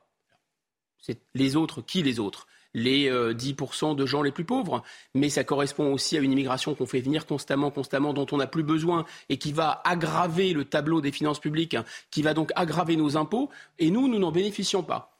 Deuxième mécanisme et phénomène, c'est le dire, mais en fait, nous avons des services payons énormément d'impôts, directs et indirects, et nous avons des services publics qui, chaque année, chaque décennie, se dégradent. Donc pourquoi on paye tant pour avoir aussi peu en face? Et vous le voyez bien avec les mesures qui sont prises, le gouvernement à la fois continue dans cette politique, c'est-à-dire de réserver l'essentiel des aides sociales aux gens qui sont les plus démunis, d'une certaine façon, ça peut se comprendre. Ce qui crée ce phénomène de vache à lait, la grogne qui avait déclenché euh, les gilets jaunes. Mais en même temps, le gouvernement, regardez par exemple le bouclier tarifaire, les aides qui sont réservées euh, à la limitation de la hausse, par exemple, de l'énergie. Tout ce phénomène-là, ce mécanisme-là et, et les aides à la pompe, c'est pour tout le monde. Parce que justement, ils ont peur que ça soit inflammable. Vous, savez quoi, juste avant de donner la parole à Régis Le Sommier pour euh, vous répondre là-dessus, je voudrais qu'on on, on s'intéresse avec Elisa Lukavski à, ce que le gouvernement apporte justement à ces classes moyennes et puis à l'ensemble des Français pour répondre au problème actuel, celui de l'inflation. Elisa Lukavski, quelles sont les aides en cours? Eh bien, Guillaume en parlait. Il y a d'abord ces aides qui vont profiter à tous les Français, comme la remise carburant qui a été instaurée euh, le 1er avril et qui, depuis le 1er septembre, est de 30 centimes d'euros par litre à la pompe. Elle sera réduite à 10 centimes entre le 1er novembre et le 31 décembre. Il y a également le bouclier euh, tarifaire pour limiter l'impact hein, des hausses des prix de l'énergie. Mis en place il y a un an, ce bouclier sera prolongé l'année prochaine. À partir de janvier, la hausse des prix du gaz, elle sera limitée à 15%. Même chose pour l'électricité dès le mois de février. Autre coup de pouce qui profite à tous, la suppression de la redevance télé, 138 euros d'économiser euh, par foyer ayant une télévision. Il y a ensuite les aides ciblées, cette fois en fonction des revenus, comme l'aide exceptionnelle de rentrée de 100 euros, majorée de 50 euros par enfant à charge. Près de 11 millions de ménages modestes ont reçu cette prime mi-septembre. Le chèque énergie, lui, qui va de 100 à 200 euros, il sera versé à plus de 12 millions de ménages modestes, tout comme l'aide au fioul euh, du même montant pour euh, les ménages modestes qui utilisent ce moyen euh, de chauffage.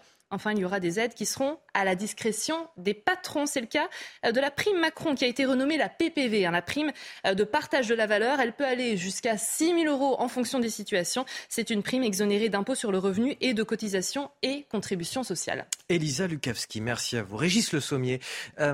Est-ce qu'il y a une offre politique aujourd'hui qui répond à ces classes moyennes plus globalement? Je ne pense pas qu'il existe en fait de, coloration politique pour les classes moyennes. En fait, je pense qu'elles sont assez partagées. Euh, et je pense que, comme Guillaume l'a bien expliqué, la, la, question des classes moyennes, justement, c'est la différence entre les classes moyennes élevées et les classes moyennes basses.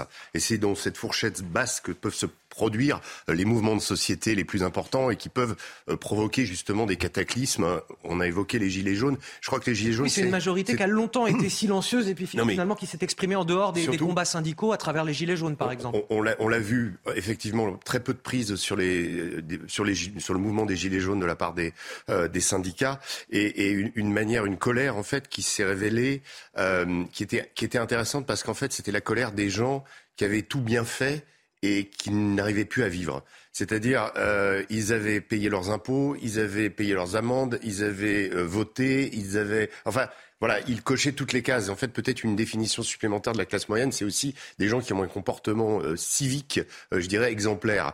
Et, que, et, tout à coup, une partie de cette classe moyenne a glissé dans la pauvreté. On ne l'a pas vu venir. Euh, ça a été déclenché. On voit qu'un certain nombre d'aides de l'État, c'est pas simplement justement une situation liée au contexte international et à la crise de l'énergie, mais surtout, ces aides de l'État sont, sont, liées justement à l'essence, au gaz, parce que il y a peut-être un risque risque là aussi qu'il euh, y ait un bis repetita de, ce phénomène. Euh, on se souvient que les gilets jaunes ont été déclenchés précisément par des histoires euh, de, prix, de prix de l'essence à la pompe, un prix d'ailleurs qui était nettement moindre qu'aujourd'hui. Hein. Donc je, crois que il faut ces classes moyennes, elles ne sont pas dans la révolte, c'est pas dans leur ADN, mais quand elles le font, ça peut donner un mouvement de fond et malheureusement on, on, pense toujours aux gilets jaunes euh, des, euh, des, émeutes sur les Champs-Élysées, mais on, pense assez peu à ceux des ronds-points euh, qui avaient été la majorité des gilets jaunes. Et là, on, a vu des, on avait vu des scènes, souvenons-nous, de, de, gens qui, le 11 du mois, n'arrivaient plus à payer, qui avaient des enfants et qui, justement, incarnaient ces classes moyennes qui avait glissé dans la pauvreté. Donc le risque aujourd'hui, c'est ça. Et le risque, c'est qu'il y a des mouvements de société, justement, euh, une, un ressentiment, une vraie colère par rapport à tout, tout, ce qui a été décrit, par rapport au fait que bon, bah, les plus riches, ils sont de moins en moins euh, proches des classes moyennes, et puis les plus pauvres, euh, bah, on a l'impression que les classes moyennes payent pour eux. Voilà. Enfin, les classes moyennes ont cette impression-là. Ouais, ce quel est le risque à, ne pas répondre aux attentes, aux besoins des classes moyennes? Ah bah, il est le, le... Est-ce que c'est un risque ou est-ce que c'est une issue? En tout cas, c'est le triomphe du populisme partout. On va relier ça à la question politique. C'était votre question tout à l'heure, elle est très importante. Quand Régis dit euh, il y a une classe moyenne élevée, il y a une classe moyenne basse, en fait, le problème, c'est qu'il n'y a plus de classe moyenne élevée. C'est que ce qu'on appelait auparavant euh, les classes populaires, ou, enfin, qui avaient un revenu, disons, euh, vraiment euh, limité, c'est maintenant la situation des classes moyennes. Si vous voulez, les classes moyennes sont les pauvres des années des Trente Glorieuses. Les pauvres, c'est la misère et c'est l'immigration. Je vous la fais courte, mais c'est ça. Et les classes moyennes supérieures se sont mis dans un paquet où il y a effectivement un phénomène de polarisation qui est un phénomène de polarisation géographique, phénomène de polarisation, donc les grandes villes soulevées par les vents de la mondialisation, phénomène de polarisation politique. Ce sont les derniers qui votent pour les partis de gouvernement et maintenant qui ont fait euh, une sorte de syndicat qui s'appelle la, République en marche ou Renaissance, je ne sais plus trop quel est le, dernier slogan en date, et euh, qui vraiment c'est sauf qui peut. Et vous avez ensuite une, une polarisation avec ces gens-là vont de mieux en mieux. C'est-à-dire qu'au cours des 30 dernières années, eux, leurs revenus ont explosé. Donc vous avez 20% de la population classe moyenne supérieure et gens très très aisés qui vivent à part, qui ont fait sécession. Vous avez et les deux tiers de la population qui sont tomber dans une situation de précarité. Et ceux-là n'ont pas d'aide, effectivement, ceux-là payent des impôts et comme dit euh, Régis, ils font tout bien. Et vous avez enfin eh bien, la dernière partie, qui était les gens qui étaient modestes, la classe ouvrière, ce qui restait de la classe ouvrière, et eux sont tombés dans la pauvreté, carrément. Et on peut totalement comprendre ce qui s'est passé politiquement au cours de ces 30, 40 dernières années, dans les grandes lignes, puisque vous aviez des partis de gouvernement, c'est-à-dire vous aviez la classe moyenne qui votait, d'une part, elle ne vote plus, et qui votait avec disons, les gens de la haute, c'est-à-dire euh, les, 20% les plus aisés, euh, pour des partis, Parti socialiste, euh, LR, maintenant la République en marche, etc. Et donc ces partis de gouvernement se sont littéralement effondrés parce que cette classe moyenne, elle ne s'y retrouve plus. Et vous aviez des partis qui étaient des partis contestataires, comme le Parti communiste, ensuite le Rassemblement national, Front national, etc., qui étaient des partis qui ne s'adressaient que à la classe ouvrière. Et qu'est-ce qu'on voit? On voit que ces partis, pour le mécanisme que je décris, parce que les anciennes classes moyennes sont les nouveaux pauvres, qui votent maintenant pour des partis populistes. Donc effectivement, on voit bien qu'il y, a un avenir, il y a un boulevard euh, qui, est, historique qui est écrit. C'est que grosso modo, comme le barycentre électoral, il est dans les, dans les classes moyennes, il est dans les deux tiers de la population. ce qui sauve encore la mise des gens qui profitent du système, au détriment des autres d'ailleurs, en faisant venir toujours plus d'immigrés, qui payent sur les comptes sociaux, en reprochant d'avoir des aides, en reprochant d'avoir des allocs, alors qu'ils créent les conditions pour qu'il y ait aides et des allocs, évidemment. eh bien, en fait, il va y avoir un décrochage euh, politique le jour où les classes moyennes cesseront de s'abstenir. Guillaume Bigot, Régis Le Sommier, je voudrais qu'on parte euh, à Lyon, là où on parle des vrais problèmes. Alors je dis ça entre guillemets, entre très très gros guillemets. Alors que les Français sont préoccupés par le pouvoir d'achat. Je sens un point d'ironie là. Oh à peine, à peine. La mairie écologiste veut utiliser une enveloppe d'un million d'euros allouée par la région pour installer notamment des urinoirs féminins. Une enveloppe qui, à l'origine, devait être destinée au déploiement de caméras de vidéosurveillance. Toutes les explications avec Thomas Chama, on en discute juste après. Des urinoirs mixtes plutôt que des caméras de vidéosurveillance pour renforcer la sécurité dans les rues lyonnaises. C'est la réponse du maire de la ville à la proposition de Laurent Vauquier, qui souhaitait subventionner l'achat de ces équipements de vidéoprotection. Nous avons proposé effectivement ces, urinoirs aussi euh, féminins et de les développer dans la ville parce que tout simplement euh, un homme euh, ne se comporte pas de la même manière quand il est entouré uniquement d'hommes ou, s'il est dans un, dans un environnement équilibré. On ne veut pas faire croire à nos concitoyens et à nos concitoyennes qu'il suffirait d'un coup de baguette magique euh, avec des caméras de vidéosurveillance par, par exemple, pour améliorer les conditions de sécurité. Dans le détail, grâce au financement offert par le Conseil régional, la majorité écologiste voulait équiper entre autres la ville de Barrière-Bélier anti-véhicules, de Talkie-Walkie et de Chasuble pour les organisateurs de manifestations ou encore de ces fameux urinoirs publics. À Lyon, on a plusieurs quartiers où on a de très nombreux problèmes. Par exemple, à la Guillotière, il y a quelques caméras, mais l'ensemble du secteur n'est pas couvert. C'est pour ça qu'avec la région Verne-Rhône-Alpes et Laurent Wauquiez, nous avions proposé un million d'euros euh, au maire de Lyon pour installer des caméras. Et là, finalement, euh, sa réponse euh, à côté de la plaque pour nous expliquer qu'il se servirait de ses sous pour acheter des médiateurs et des urinoirs, ce n'est absolument pas à la hauteur de ce que les Lyonnais peuvent attendre. Une nouvelle controverse qui risque de refroidir un peu plus les relations entre la ville et la région. Alors Guillaume Bigot, je vous connais, je sens que vous appréciez le sens des priorités de la mairie de Lyon c'est quelque chose qui mérite effectivement qu'on s'y arrête parce que, euh, si j'ai bien compris, il faut qu'il y ait des, toilettes, des urinoirs notamment, qui soient mixtes. Tout à fait. C'est ça qu'on comprend. D'accord. Bon, donc, euh, si j'ai bien compris aussi, euh, la mairie de cette ville est pour le Burkini, elle est pour l'importation, on va dire, de populations qui sont, enfin, qui sont dans un patriarcat moyenâgeux, type 7e siècle ou 8e On rappelle que le burkiniste est Grenoble, en tout cas, la polémique sur le Grenoble. Autant pour moi. Mais grosso modo, je pense que cette sensibilité politique-là, elle est assez favorable euh, à une immigration massive. Elle est assez favorable aussi à un discours, on va dire, de tolérance, pour rester poli, à l'égard de mœurs qui sont des mœurs ultra-patriarcales, qui séparent radicalement les hommes et les femmes, dans lesquelles, finalement, les femmes n'ont pas le droit de paraître en place publique, sauf euh, complètement voilées. Et donc ça, pour eux, ça leur pose pas de problème. En revanche, ce qui leur pose énormément de problèmes, c'est que les hommes et les femmes aient des toilettes différentes. Donc, vous voyez bien qu'il y a quelque chose là qui tourne pas rond. Enfin, ça fait erreur 404, c'est un bug. Je pense que ça, ça, ça, ça, se mélange dans leur tête. Moi, je pense que si on va plus loin, on se dit qu'il y a une démarche quasiment suicidaire. C'est-à-dire de créer des conditions d'abolition, de toute abolition au risque du bon sens de, de, ce qui sépare même naturellement les hommes et les femmes, euh, pour ensuite avoir une politique qui, est incroyablement tolérante à un discours ultra patriarcal euh, qui est très méprisant à l'égard des femmes. Deuxième commentaire. Bon, donc les hommes et les femmes pourront faire euh, pipi ensemble, si je comprends bien, mais alors il n'y aura pas de caméra de, vidéosurveillance, c'est ça?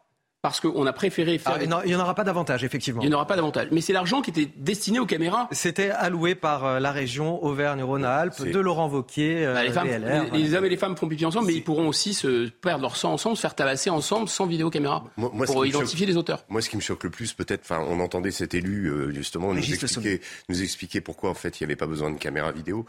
il y a même eu une régression dans, dans la ville d'à côté, donc à Grenoble, il y avait des caméras vidéo et certaines ont été enlevées et depuis évidemment, la, criminalité a explosé dans, les quartiers où il y avait euh, ces caméras vidéo, en tout cas ces projets d'implantation. Tout ça a été arrêté. Moi, ce que je ne vois pas là-dedans, c'est le rapport entre des urinoirs et des caméras vidéo. C'est-à-dire que qu'on s'attaque à que, que les urinoirs euh, mixtes soient peut-être nécessaires, j'en doute pas. Hein. Euh, il y a peut-être trop d'urinoirs pour hommes et pas assez pour femmes. Ça, c'est une. Alors l'argument, c'était que ça contribuait à la sécurité, manifestement. À la sécurité ça contribuerait à la sécurité. Mais c'est là où les hommes se comporteraient différemment lorsque les urinoirs sont. On, sait que on sait que Lyon est devenu, souvenez-vous, ils avaient proposé, je ne sais pas où ça en est, mais de faire des, des couloirs de vélo non genrés, c'est-à-dire où les femmes seraient en vélo et les hommes seraient interdits dans, les, dans ces couloirs-là. Donc il y a, y a, une sorte d'expérimentation permanente dans cette ville, euh, et on le sait, c'est également le cas à Grenoble et à Bordeaux à cause de la coloration de, de ces maires. Mais, mais le problème, c'est que à Lyon, il y a un vrai problème d'insécurité que ces caméras vidéo ont prouvé à, d'autres endroits qu'elles sont nécessaires et qu'elles peuvent faire justement contribuer. On parlait de la guillotière, mais c'est évidemment euh, la Duchère, la guillotière, mais en particulier la guillotière, qui, je le rappelle, est un, un quartier du centre-ville de Lyon dans lequel on n'arrive pas à, à, comment, à, endiguer ce fléau euh, de, de, de, la criminalité, de l'immigration clandestine. il y a tout dans la, dans la guillotière et, de, et évidemment du trafic de drogue. Alors, et, quel est le rapport Quel est le rapport parce qu'il est 8h30 et c'est l'heure du rappel de l'actualité 8h30 sur CNews Europe 1 avec Elisa Lucaffi et je vous redonne la parole tout de ah suite. Ne vous inquiétez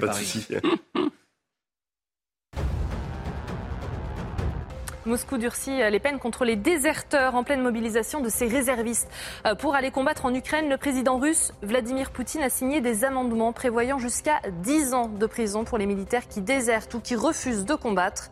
Il a également signé une loi qui facilite l'accès à la nationalité russe pour les étrangers qui s'engagent pour une durée d'au moins un an dans l'armée. Des dizaines de morts et des centaines d'arrestations en Iran hier. De nouvelles manifestations ont eu lieu hier soir pour protester contre la mort d'une jeune femme arrêtée par la police, Masha Amini, le 16 septembre, trois jours après son arrestation pour ne pas avoir respecté le code vestimentaire de la République islamique. En Iran, les femmes doivent se couvrir les cheveux et le corps jusqu'en dessous des genoux et ne doivent pas porter des pantalons serrés ou des jeans troués. Et puis du sport avec la quatrième journée de top 14. La victoire de Toulouse face au Racing 92 hier. Un succès 37 à 10. Quatre essais ont été inscrits côté toulousain. Victoire bonifiée à l'arrivée qui permet aux Toulousains de prendre la tête du top 14 devant Montpellier. La Rochelle qui joue ce soir contre Clermont peut reprendre les commandes en cas de victoire. Ça sera à suivre sur Canal à 21h05. Et nous parlions donc des priorités de la mairie de Lyon. Est-ce que la mairie de Lyon, Grégory Doucet, le maire, vous semble-t-il déconnecté des réalités Régis Le Sommier moi, moi, je pense qu'il, je pense qu'il l'est. Hein. Il, on l'a il a démontré à plusieurs reprises. Et justement, ce qui est, ce qui est terrible, c'est, c'est de, de, vivre dans une ville comme Lyon et de l'avoir vu euh, se dégrader euh, à ce point. Et aujourd'hui, d'en être à, à prioriser euh, des, euh, des questions d'hygiène publique, mais qui sont nécessaires de par ailleurs.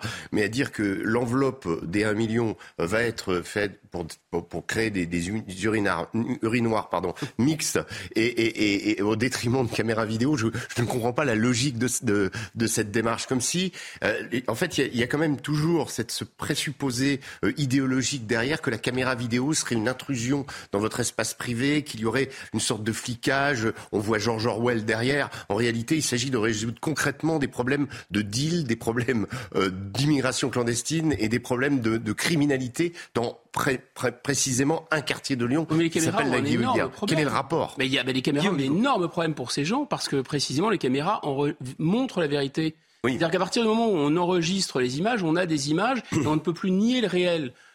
sauf à faire comme M. Darmanin, faire détruire les bandes juste après. Mais grosso modo, là, si vous avez des images, vous ne pouvez pas nier que c'est faux. Et donc ça, c'est évidemment gênant. On comprend pourquoi ils veulent éliminer les caméras. Mais peut-être pas très clair tout à l'heure. Je pense qu'il y a quelque chose qui est à interroger dans, si vous voulez, une démarche qui me semble une démarche globalement suicidaire. Vous avez une pulsion, je dirais, de suicide dans la civilisation occidentale qui est, qui est spécialement exprimée par euh, les partis euh, écologiques. Parce que, en fait, vous avez une idée qui est de faire venir des gens qui nous détestent toute immigration n'est pas euh, un danger, n'est pas problématique. Mais là, vous faites venir des, par exemple des mineurs isolés, des hommes jeunes, des hommes jeunes venant de pays ultra patriarcaux, ultra islamistes, qui nous détestent. Vous les faites venir.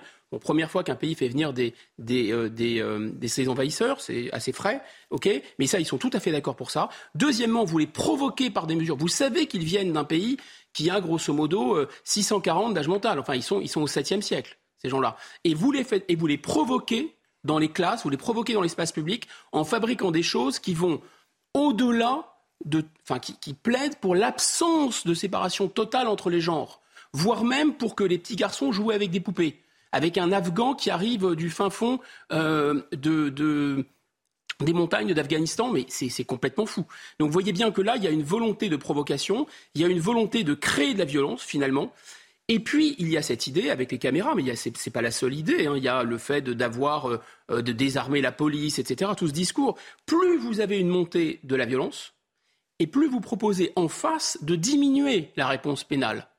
Et enfin, et enfin, pour boucler la boucle, vous proposez que les femmes ne fassent plus d'enfants, parce que sinon, jeudi prochain, ce sera la fin du monde. Vous mettez ça, tout ça bout à bout, vous vous rendez compte qu'il y a un vaste projet de, de seppuku de suicide collectif, en fait. C'est ça le projet politique. Notre projet, c'est que nous disparaissions. Guillaume Bigot, Régis Le Sommier, on avance. Ce fléau récurrent dans le département de l'Essonne, les rixes entre bandes de quartiers rivaux, cela fait parfois des victimes parmi les jeunes eux-mêmes. Et puis au quotidien, c'est un enfer pour les riverains qui les subissent. Cette semaine, ce sont une quarantaine de véhicules qui ont été détruits sur leur passage. Le reportage Fabrice Elsner, Jeanne Cancard et Valérie Labonne.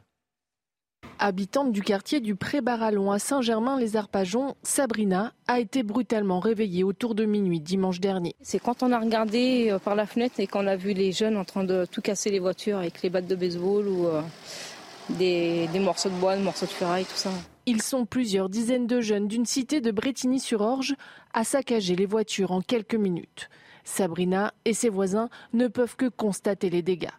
Selon des témoins, tout est parti d'un différend entre cités lors de la foire aux haricots qui se déroulait à quelques centaines de mètres. En réponse, la bande rivale a organisé le lendemain un match retour en représailles dans la cité des Ardrais. Des saccages organisés que ce réparateur de pare-brise observe régulièrement. Des actes de vandalisme comme ça, il y en a souvent. Où ils font toute une rue ou tout un parking. Pour les habitants, cette violence gratuite est incompréhensible, d'autant que c'est à eux de payer la facture ça va nous coûter quelque chose. Parce que c'est à nos charges en fait. Alors que nous, on n'y est pour rien et tout. Une quinzaine d'individus ont été interpellés par la police. La plupart étaient déjà connus de leur service. Ils sont tous sous contrôle judiciaire en attendant leur procès qui se tiendra le 28 octobre prochain. Alors Guillaume Bigot, en 2021, 129 affrontements recensés dans le département de l'Essonne. Déjà depuis le début de l'année, 41 affrontements recensés. Euh, on a trois jeunes, euh, dont deux de 14 ans, qui ont été tués euh, également l'an dernier. Et cette difficulté à répondre aux problèmes, puisque c'est une violence qui n'est pas adossée à de la criminalité du trafic de drogue, par exemple. Et c'est de la violence purement gratuite. Comment on lutte contre cela aujourd'hui? Et comment on l'explique aussi? En fait, euh, il faut rappeler une évidence, c'est que l'adolescence euh, est l'âge le plus conformiste de la vie. L'adolescence, c'est l'âge où vous dites euh, merde à vos parents. Mais vous ne pouvez pas dire merde à des modèles que vous nécessairement vous trouvez et vous cherchez. Et alors évidemment, en suivant que vous êtes plus ou moins construit, que votre famille est plus ou moins construite, vous avez un quotient intellectuel plus ou moins élevé, etc., vous résistez plus ou moins à des pressions de ce type. mais grosso modo, vous ne pouvez pas. Alors, en général, soit la société et toutes les sociétés humaines jusqu'à nous proposaient des modèles alternatifs aux parents, qui étaient des modèles adultes, qui permettaient de structurer et de former euh, les adolescents. Ce que les islamistes ont très bien compris. Ils fonctionnent très bien comme ça. Vous prenez un adulte qui est un, ancien et il dit aux jeunes, bon écoutez, euh, moi je vais vous proposer un modèle euh, et je vais vous sortir d'ailleurs de, votre, de votre culture, de votre sous-culture adolescente. Et ça marche très bien. Mais ça marchait très bien avant quand on avait des organisations de jeunes, des scouts, ça marchait très bien avec le service militaire, etc. On a renoncé à faire ça. On a renoncé à faire ça pour plein de raisons, parce qu'on est dans le jeunisme, parce qu'on commence à avoir peur de nos propres jeunes. Je vous renvoie à Platon sur le début de la tyrannie, c'est quand les pères ont peur des, fils. Euh, et on en est là. Et je pense qu'on nous considère aussi. Euh, donc le, le, premier phénomène, c'est que voilà, ces jeunes, ils sont laissés livrés à eux-mêmes.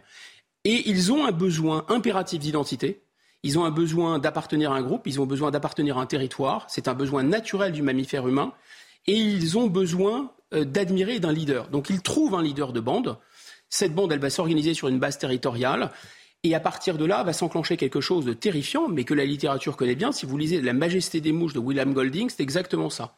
Ça raconte au XIXe siècle comment un bateau anglais s'échoue sur une île et les jeunes, de 8 ans à 16-17 ans, se retrouvent entre eux. Plus d'adultes. Eh bien, ils tombent dans la sauvagerie totale. Parce que la folie de Rousseau, c'est de croire que l'enfant naît euh, bon, naturellement bon. Il n'est pas bon. Il arrache les ailes de mouche, il n'a aucune espèce de pitié. Les enfants qui restent entre eux, qui se structurent entre eux dans des bandes dites entre pères, peuvent être extrêmement violents. Et là, il y a un mécanisme terrifiant qui est à l'œuvre, c'est-à-dire que vous avez, si vous n'êtes pas dans la bande, vous n'êtes plus un humain, donc on peut vous détruire, et le groupe va jouir en plus du pouvoir qu'il a de faire peur aux adultes, etc., euh, etc. C'est très intéressant ce phénomène parce que ça montre aussi que vous ne pouvez pas jouer au malin euh, avec le sentiment d'appartenance un groupe et un territoire. Ce qui est terrible, vous c'est un problème que l'on rencontre déjà dans la littérature, donc ça date. Mais ça a toujours, ça existé. toujours existé. Si vous n'avez pas de rite initiatique, si, les, si les adultes n'ont pas de modèle, de contre-modèle pour sortir, parce qu'à un moment les, les adolescents se révoltent contre leurs parents, mais il faut qu'ils aient un autre modèle. Il y, a, une petite euh, une dimension quand même assez aussi intéressante sur la question de la. Euh, je vais revenir sur ce qu'a dit Guillaume sur la territorialité justement. Là, euh, ce qui est intéressant dans ces bandes et dans le développement, on a vaguement évoqué une fête qui aurait mal tourné, un différent autour d'une fête.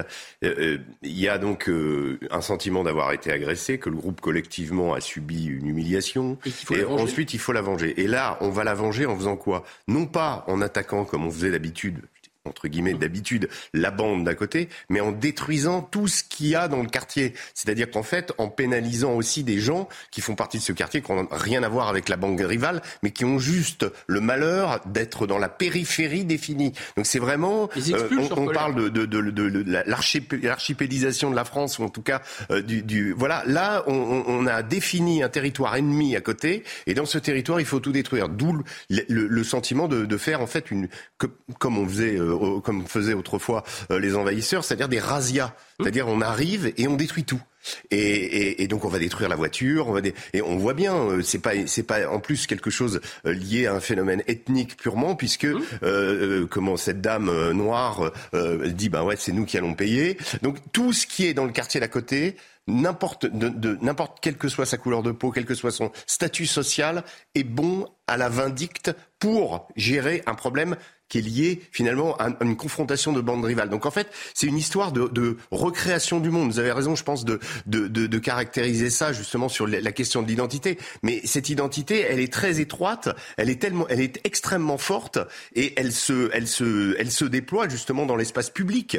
Et aujourd'hui, donc, euh, on a, moi, je pense qu'avec ce genre de phénomène, on, on, on passe encore un cap dans l'abandon de cette jeunesse. On passe encore un cap dans le fait qu'on ne peut plus rien faire, parce que là, ça veut dire quoi? Ça veut dire, euh, on va, on va revenir sur les poncifs qu'on sort régulièrement. Oui, il faut un travail à l'école. Oui, il faut un travail au niveau des familles. Mais que dire euh, quand on a cet état d'esprit que le quartier d'à côté doit être rasé. Ça, ah, pose, ça, pose, ça, pose, plusieurs questions. Déjà, comment répondre aux, besoins d'une nécessaire sanction pour les auteurs de ces méfaits et puis aux besoins de justice des citoyens pour aussi ceux qui euh, subissent euh, ces méfaits, surtout lorsque les commissariats, les tribunaux sont en sous-effectif pour euh, traiter les dossiers. C'est le cas à Toulouse, ça va être une illustration hein, de ce phénomène. Depuis 20 ans, la métropole accueille de plus en plus d'habitants, ça veut dire aussi plus de délinquance, mais les effectifs de police et de justice ne progressent pas aussi vite. Résultat, eh bien, il faut au minimum 18 mois pour qu'un méfait soit jugé au tribunal. Le reportage Jean-Luc Thomas et on réagit juste après.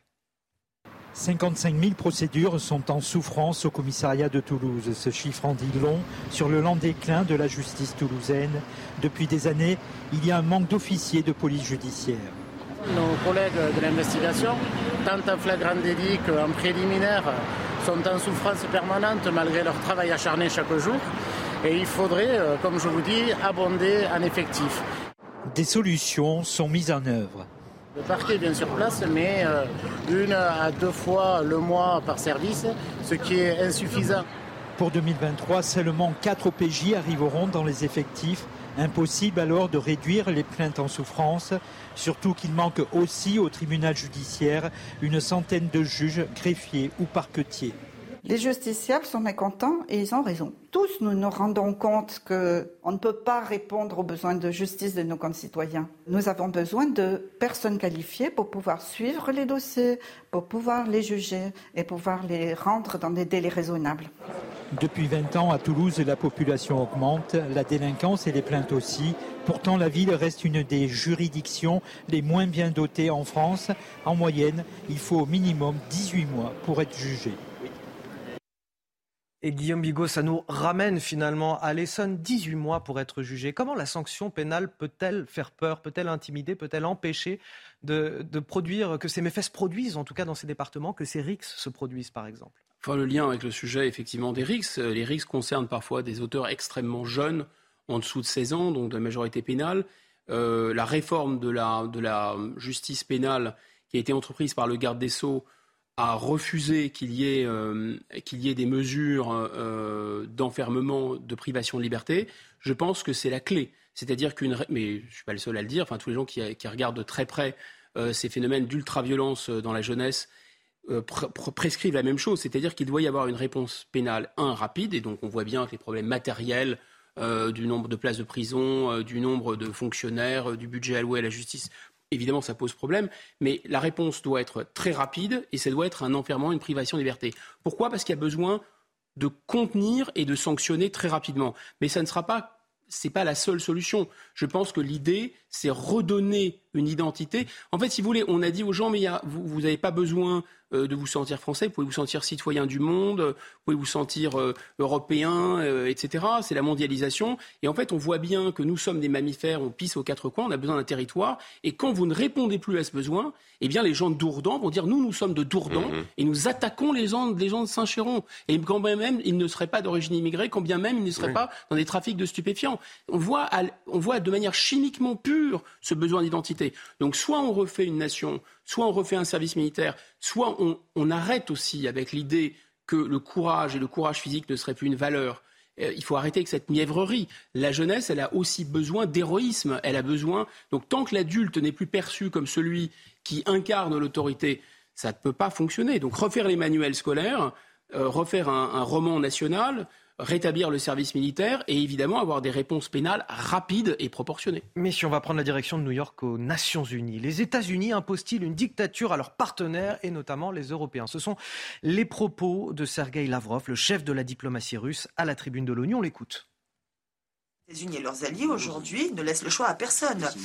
Ils menacent ceux qui ne sont pas d'accord avec eux, leur tordent les bras, notamment en les incitant et en les obligeant même à se joindre aux sanctions qui visent la Russie. Il ne s'agit pas d'une logique démocratique, c'est de la pure dictature selon moi. Nous avons l'impression que Washington et l'Europe qui lui est soumise souhaitent aujourd'hui maintenir leur hégémonie en utilisant exclusivement des coups interdits. La tribune de, l'ONU, l'Assemblée générale, qui est censée être un, lieu de discussion, manifestement, on sent que la conversation est rompue entre les Russes et les Occidentaux. On a Sergei Lavrov qui accuse également l'Occident d'une russophobie grotesque et sans précédent. Guillaume Bigot. C'est-à-dire que M. Lavrov euh, est crédible sur la dénonciation de l'unilatéralisme américain, de l'extraterritorialité du droit américain, euh, de l'hégémonie américaine, tout ça est vrai. Le problème de la Russie, c'est qu'elle tombe dans ce qu'elle dénonce. Mmh. Quand elle dénonce euh, un George Bush qui a violé la Charte des Nations Unies, qui a attaqué un État souverain, qui a tué peut-être 200 000 civils, qui a torturé, qui a bombardé tout ce que fait la Russie aujourd'hui en Ukraine, euh, la Russie, elle n'est pas très crédible maintenant depuis qu'elle a fait la même chose en Ukraine. Tout le problème est là. Donc, euh, je, pense que l'idée, c'est vraiment de, dire euh, ils ont fait la même chose, alors nous aussi, on a le droit de faire la même chose. Et, là où c'est un problème, c'est qu'effectivement, la France en particulier, je ne parlerai pas de l'Europe, parce que pour moi, l'Europe n'a pas d'unité politique, mais euh, elle a une unité économique, si vous voulez, ou monétaire. L'Europe, euh, enfin, la France, pardon, elle, était particulièrement bien placée en raison de son histoire, euh, la position de De Gaulle dans la guerre froide, qui a été poursuivie par la position de Jacques Chirac dans l'invasion justement américaine inique de, l'Irak, et aussi parce qu'elle était par exemple avec l'Allemagne garante des fameux accords de Minsk en Ukraine. Et donc, euh, ça donnait à la, France, disons, une légitimité, une crédibilité particulière dans cette situation-là pour mettre derrière elle tous les pays qui refusent et l'impérialisme américain et l'impérialisme russe. Le problème de la France, c'est qu'elle s'est sagement et docilement euh, couchée à côté du maître américain, comme le reste des Européens d'ailleurs. Régis Le Sommier, euh, Washington s'est érigé quasiment en envoyé de Dieu sur terre, sans aucun devoir, mais avec le droit sacré d'agir avec impunité n'importe où et n'importe quand. C'est ce qu'ajoute Sergei Lavrov aux propos qu'on vient d'entendre tout à l'heure. Sergei Lavrov euh, caractérise dans ses propos et dans son attitude, les Russes en général, euh, un changement géostratégique majeur dans le monde qui est en train de se produire sous nos yeux euh, avec cette guerre en Ukraine qui, qui va bien au-delà de, de, la question de la guerre en Ukraine. Moi, je, je me souviens d'une interview qui avait, qui avait été donnée au journal Le Monde par Ramsan Salamé, euh, le grand diplomate libanais, euh, qui expliquait que euh, précisément la, la, la, guerre en Irak en 2003 et cette, le caractère illégal de cette guerre, le caractère d'une guerre bat, bat, basée, rappelons-nous à l'époque, sur des mensonges, hein, ces fameuses armes Parce que ça s'appelle l'ordre international. Voilà, que Monsieur Salamé disait que cette guerre avait provoqué une dérégulation de la force, c'est-à-dire que les États-Unis, qui étaient le gendarme du monde jusqu'à présent depuis la fin de la guerre froide, la Russie ayant pris un, un rôle secondaire, même si elle, elle, la Russie a depuis, n'a depuis cessé d'essayer de revenir de façon majeure sur la scène internationale. Donc il y a une énorme frustration chez les Russes, mais en tout état de cause, qui était euh, le, le, la façon dont le monde était agencé, c'était autour des États-Unis. Et avec cette guerre en Irak, finalement, cette dérégulation de la force, les États-Unis se mettant à agir comme un État voyou, eh bien les autres l'ont imité. Euh, les Turcs ont commencé à, à s'agiter, les Chinois ont commencé à s'agiter, les Russes, finalement en se disant puisque le gendarme du monde agit de manière illégale, pourquoi nous ne le ferions pas nous-mêmes pour nos intérêts? Et c'est là où il y a vraiment quelque chose euh, dans, dans, cette guerre. C'est-à-dire qu'aujourd'hui, quand on voit M. Biden, lui, euh, quelques jours avant M. Euh, Lavrov, euh, parler de principe démocratique et dire que euh, c'est le principe qu'on applique et que c'est la meilleure chose, euh, non, je suis désolé, quand les États-Unis envahissent, envahissent Irak, ce n'est pas une, une affaire démocratique, ce n'est pas une affaire de principe ni de valeur. Et quand on foule au pied ces valeurs, eh bien, ensuite, quand d'autres le font, les, les Russes ont l'habitude de le faire, on le sait, mais on ne vient pas s'en plaindre et on ne vient pas encore une fois agiter le chiffon en disant nous sommes les gardiens du temple. Ce n'est plus le cas. Aujourd'hui, on sait très bien que les pays agissent suivant leur intérêt. On est revenu dans un monde multipolaire ou peut-être bipolaire, une nouvelle guerre froide qui est en train de se mettre en place. Et chacun des pays, ce, que, ce, ce dont se plaint M. Lavrov sur la vassalité de l'Europe aux États-Unis, bah, quelque part aussi, c'est on choisit son camp. Et tout le monde est en train de choisir son camp. Regardez, c'était comme pendant la guerre froide. La Turquie est devenue une sorte de Yougoslavie bis, ou un, pays non aligné, euh, qui a des rapports avec les uns et des rapports avec les autres. Donc il va y avoir voilà, une, reconstitution des échanges internationaux. Euh, Aujourd'hui, de, manière économique, moi je reviens, euh, j'étais en Russie, j'ai pu constater quand même à quel point aujourd'hui il y a un axe commercial anti-sanctions qui s'est mis en place entre Moscou, Istanbul et Dubaï. Et, et l'émergence des Émirats aujourd'hui est considérable. Et comme, comme, par hasard, les Émirats n'ont pas condamné euh, l'intervention des Russes en Ukraine. Pourquoi? Pour des raisons économiques et financières. C'est-à-dire qu'ils récupèrent aujourd'hui un certain nombre de franchises de sociétés qui souhaitent continuer à, à, à, commercer avec le marché russe. Et donc, il y a beaucoup de choses qui se font à Dubaï, beaucoup de choses qui se font à Istanbul, notamment en diplomatie. Euh, nous, on est un peu à côté maintenant, malheureusement, euh, on est dans le camp des Américains, donc euh, ben voilà, on agit euh, suivant ce que dit M. Biden. Le mot de la fin pour Guillaume Bigot, il nous reste une minute. Ben, je pense qu'il il est, il faut toujours savoir où on habite. Donc, je pense que la France est une alliée de longue date des, des États-Unis, des pays anglo-saxons, et grosso modo, et c'est normal que la France se tienne du côté des, des démocraties. Mais ça ne veut pas dire qu'on confond nos intérêts avec ceux des États-Unis d'Amérique aider euh, militairement l'Ukraine, pourquoi pas Je vous rappelle que la Turquie est toujours membre de l'OTAN, est toujours alliée des États-Unis. La Turquie, d'ailleurs, a vendu euh, des drones euh, à l'Ukraine qui sont appréciés. Nous, on a donné nos canons. Euh, et on s'est infligé des sanctions euh, qui nous pénalisent. La Turquie ne s'est pas infligé ces sanctions. Donc on n'a pas. Je, je, pense que le problème, c'est d'être c'est vraiment la vassalisation. Et on a vu cette, cette déclaration absolument euh, scandaleuse de Mme van der Leyen euh, sous fond de drapeau euh, américain. On, en fait, si vous voulez, ça, ça M. Macron avait bien senti que, que l'OTAN était en mort cérébrale. Là, l'Union européenne l'a réveillé. Merci à mes deux invités sur, euh, pour cet échange. Euh, Guillaume Bigot, politologue, Régis Le Sommier, grand reporter.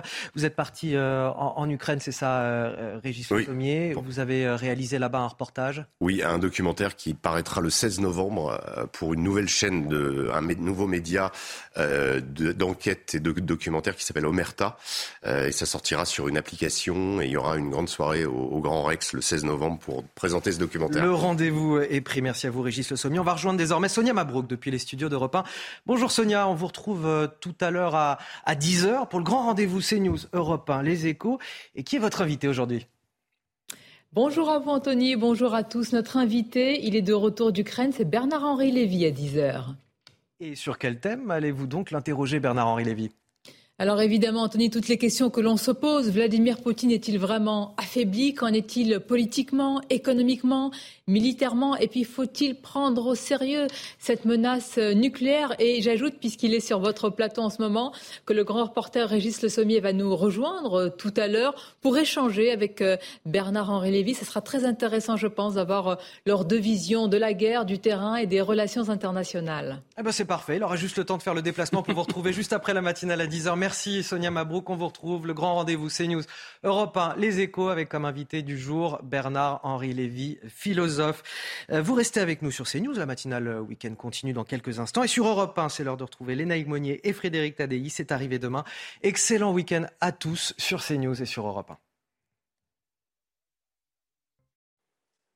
Le temps s'améliore peu à peu aujourd'hui, mais on a quand même encore des averses sur le centre-est en particulier, la région Auvergne, Rhône-Alpes, mais aussi sur la Bourgogne et jusqu'en remontant vers le Jura ou encore les Ardennes. On peut même avoir parfois quelques orages. Ailleurs, eh bien, on a de plus en plus de soleil, y compris sur le bassin parisien, les Hauts-de-France, à Normandie. Quelques gouttes possibles quand même de ce côté-là, du côté des côtes bretonnes aussi. Amélioration sur l'ensemble du sud avec enfin le retour du beau temps sur la Méditerranée accompagné de vent après les orages violents d'hier. Au cours de l'après-midi, l'amélioration se poursuit de moins en moins d'averses, mais parfois quelques averses orageuses, éparses, sont possibles. Une fois de plus sur le massif central ou encore en remontant vers la Bourgogne. On peut avoir quelques gouttes aussi en Normandie sur les Hauts-de-France, mais en général, on aura quand même du beau temps quasiment généralisé une grande partie de l'après-midi. Les températures sont similaires à celles d'hier, il n'y a pas d'évolution. 12 degrés sur Paris, 8 sur euh, Lille, 9 sur Bayonne. Au cours de l'après-midi, on reste encore un petit peu en dessous des moyennes de saison. Avec euh, le vent, le ressenti est quand même assez automnal, avec des températures qui avoisinent les 18 à 20 degrés sur la moitié nord euh, l'après-midi. Et sur la moitié sud, eh bien, on peut monter jusqu'à 20 et même 24 degrés pour la Corse. Bienvenue dans votre matinale week-end sur CNews. On est ensemble jusqu'à 10h pour de l'info, de l'analyse, des débats. Bienvenue également à Benjamin Morel qui vient de nous rejoindre sur ce plateau. Bonjour, à vous. Vous êtes euh, maître de conférence en droit public et toujours face à vous, Guillaume Bigot, qui est, qui est avec nous, fidèle au poste, politologue. Rebonjour à vous Rebonjour, euh, également. à tous les titres de votre journal de 9h. On vous parle ce matin de ce sentiment de déclassement des Français en cette rentrée avec l'inflation à la pompe et dans les supermarchés. Les fins de mois sont difficiles, surtout pour les classes moyennes qui se sentent oubliées. Pas d'aide de l'État, un sentiment permanent de vivre à l'économie. Nous sommes allés à votre rencontre. Le reportage dans un instant. Et dans le même temps, certains responsables politiques qui perdent peut-être un peu le sens des priorités. À Lyon, la mairie écologiste veut allouer une enveloppe d'un million d'euros à l'installation d'urinoirs féminins, d'urinoirs mixtes notamment, entre autres.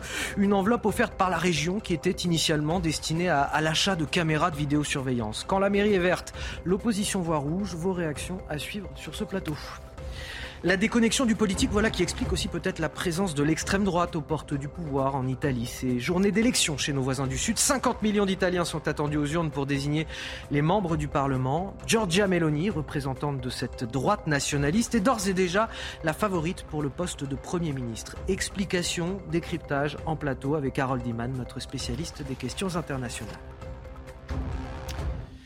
Dimanche 25 septembre, on arrive à la fin du mois et vous commencez à bien le sentir sur votre porte-monnaie. C'est vrai que la rentrée a été difficile, beaucoup de dépenses à faire.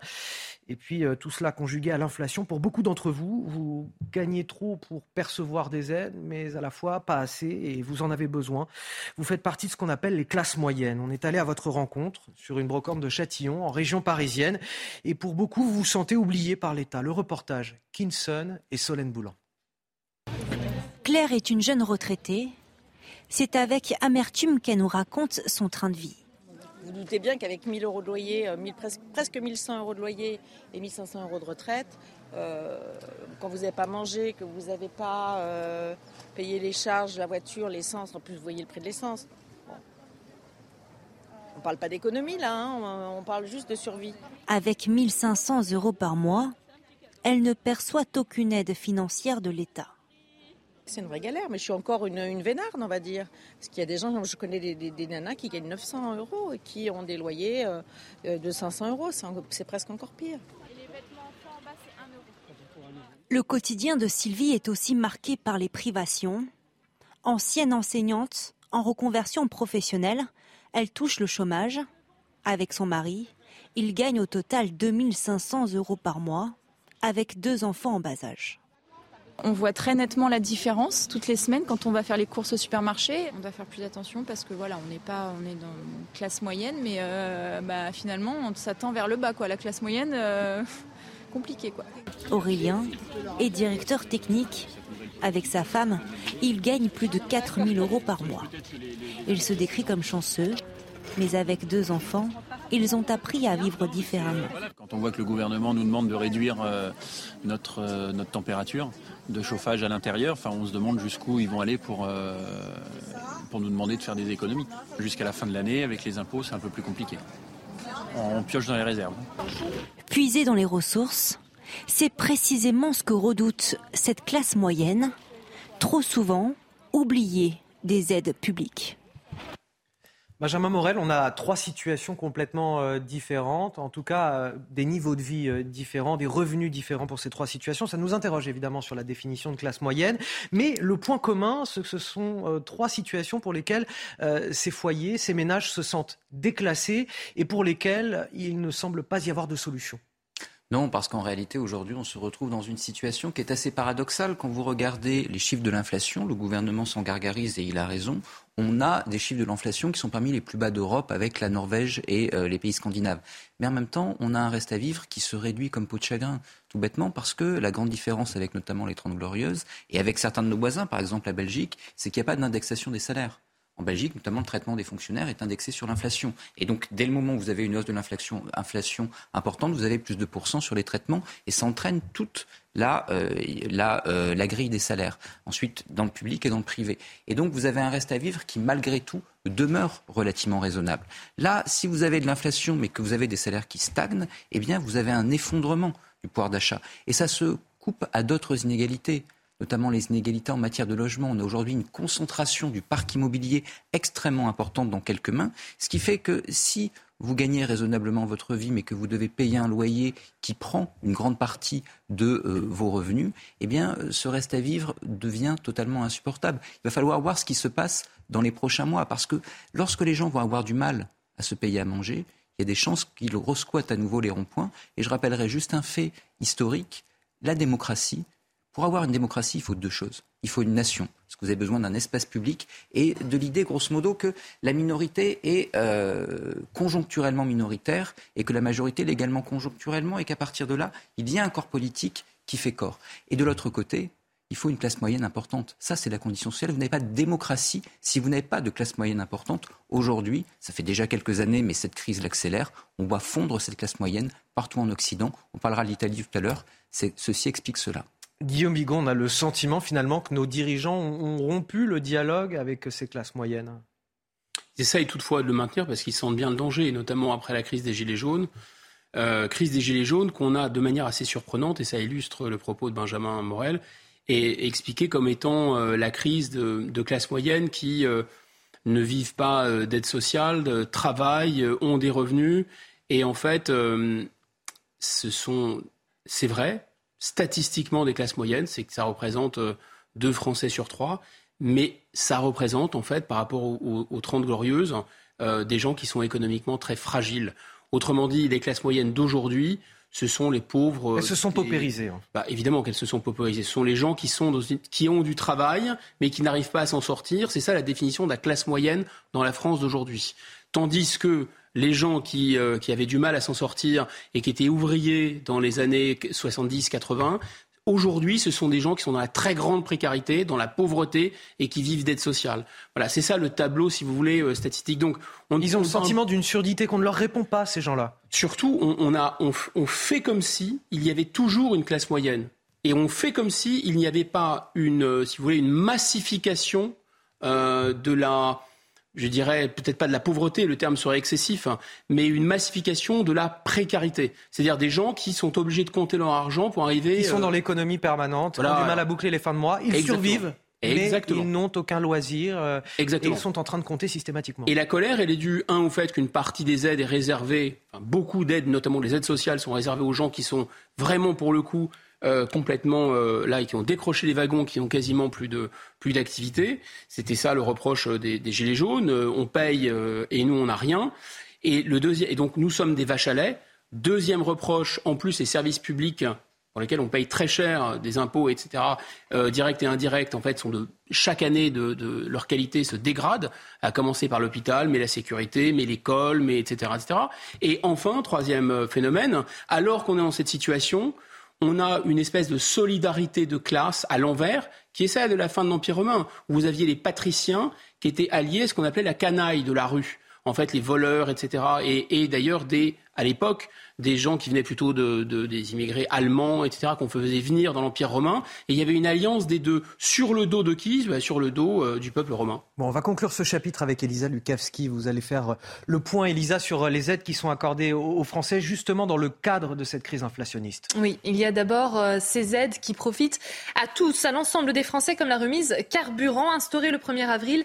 Elle est, depuis le 1er septembre, de 30 centimes d'euros par litre. Elle sera réduite à 10 centimes d'euros entre le 1er novembre et le 31 euh, décembre. Il y a aussi le bouclier tarifaire pour limiter euh, la hausse, hein, euh, l'impact des hausses des prix de l'énergie mis en place il y a un an. Et eh bien ce bouclier sera prolongé en 2023, à partir de janvier, la hausse des prix du gaz, elle sera limitée à 15%. Même chose pour l'électricité dès le mois de février. Autre coup de pouce qui profite à tous, la suppression de la redevance télé. 138 euros d'économiser euh, par foyer qui possède une télévision. Il y a ensuite les aides qui sont ciblées en fonction euh, de vos revenus, comme l'aide exceptionnelle de rentrée de 100 euros qui est majorée de 50 euros euh, par enfant à charge. Près de 11 millions de ménages modestes ont déjà reçu cette prime mi-septembre. Le chèque énergie qui va de 100 à 200 euros, qui sera lui versé à plus de 12 millions de ménages modestes, tout comme l'aide au fioul euh, du même montant pour les ménages modestes qui utilisent ce moyen de chauffage. Enfin, il y aura des aides qui seront à la discrétion euh, des patrons, comme la prime Macron qui a été renommée la PPV, la prime de partage euh, de la valeur. Elle peut aller jusqu'à 6 000 euros en fonction des situations. C'est une prime exonérée d'impôts sur le revenu et de cotisations et contributions sociales. Merci Elisa Lukavski, Guillaume Bigot, Benjamin Morel. On va partir du côté de Lyon. Je vous en parlais dans les titres, alors que les Français euh, s'inquiètent de leur pouvoir d'achat, des questions de sécurité également. La mairie écologiste veut utiliser une enveloppe d'un million d'euros allouée par la région pour euh, installer notamment des urinoirs féminins. Une enveloppe euh, d'un million d'euros qui, à l'origine, devait être destinée au déploiement de caméras de vidéosurveillance. Les explications, Thomas Chama. Des urinoirs mixtes plutôt que des caméras de vidéosurveillance pour renforcer la sécurité dans les rues lyonnaises. C'est la réponse du maire de la ville à la proposition de Laurent Vauquier, qui souhaitait subventionner l'achat de ces équipements de vidéoprotection. Nous avons proposé effectivement ces, urinoirs aussi euh, féminins et de les développer dans la ville parce que tout simplement euh, un homme euh, ne se comporte pas de la même manière quand il est entouré uniquement d'hommes ou, s'il est dans un, dans un environnement équilibré. On ne veut pas faire croire à nos concitoyens et à nos concitoyennes qu'il suffirait d'un coup de baguette magique euh, avec des caméras de vidéosurveillance par, par exemple, pour améliorer les conditions de sécurité. Dans le détail, grâce au financement offert par le Conseil régional, la majorité écologiste voulait équiper entre autres la ville de Barrière-Bélier anti-véhicules, de Talkie-Walkie et de Chasuble pour les organisateurs de manifestations ou encore de ces fameux urinoirs publics. À Lyon, on a plusieurs quartiers où on a de très nombreux problèmes. Par exemple, à la Guillotière, il y a quelques caméras, mais l'ensemble du secteur n'est pas couvert. C'est pour ça qu'avec la région Verne-Rhône-Alpes et Laurent Wauquiez, nous avions proposé un million d'euros euh, au maire de Lyon pour installer des caméras. Et là, finalement, euh, sa réponse euh, à côté de la plaque pour nous expliquer qu'il se servirait de ses sous pour acheter des médiateurs et des urinoirs, ce n'est absolument pas à la hauteur de ce que les Lyonnais peuvent attendre. Une nouvelle controverse qui risque de refroidir un peu plus les relations entre la ville et la région.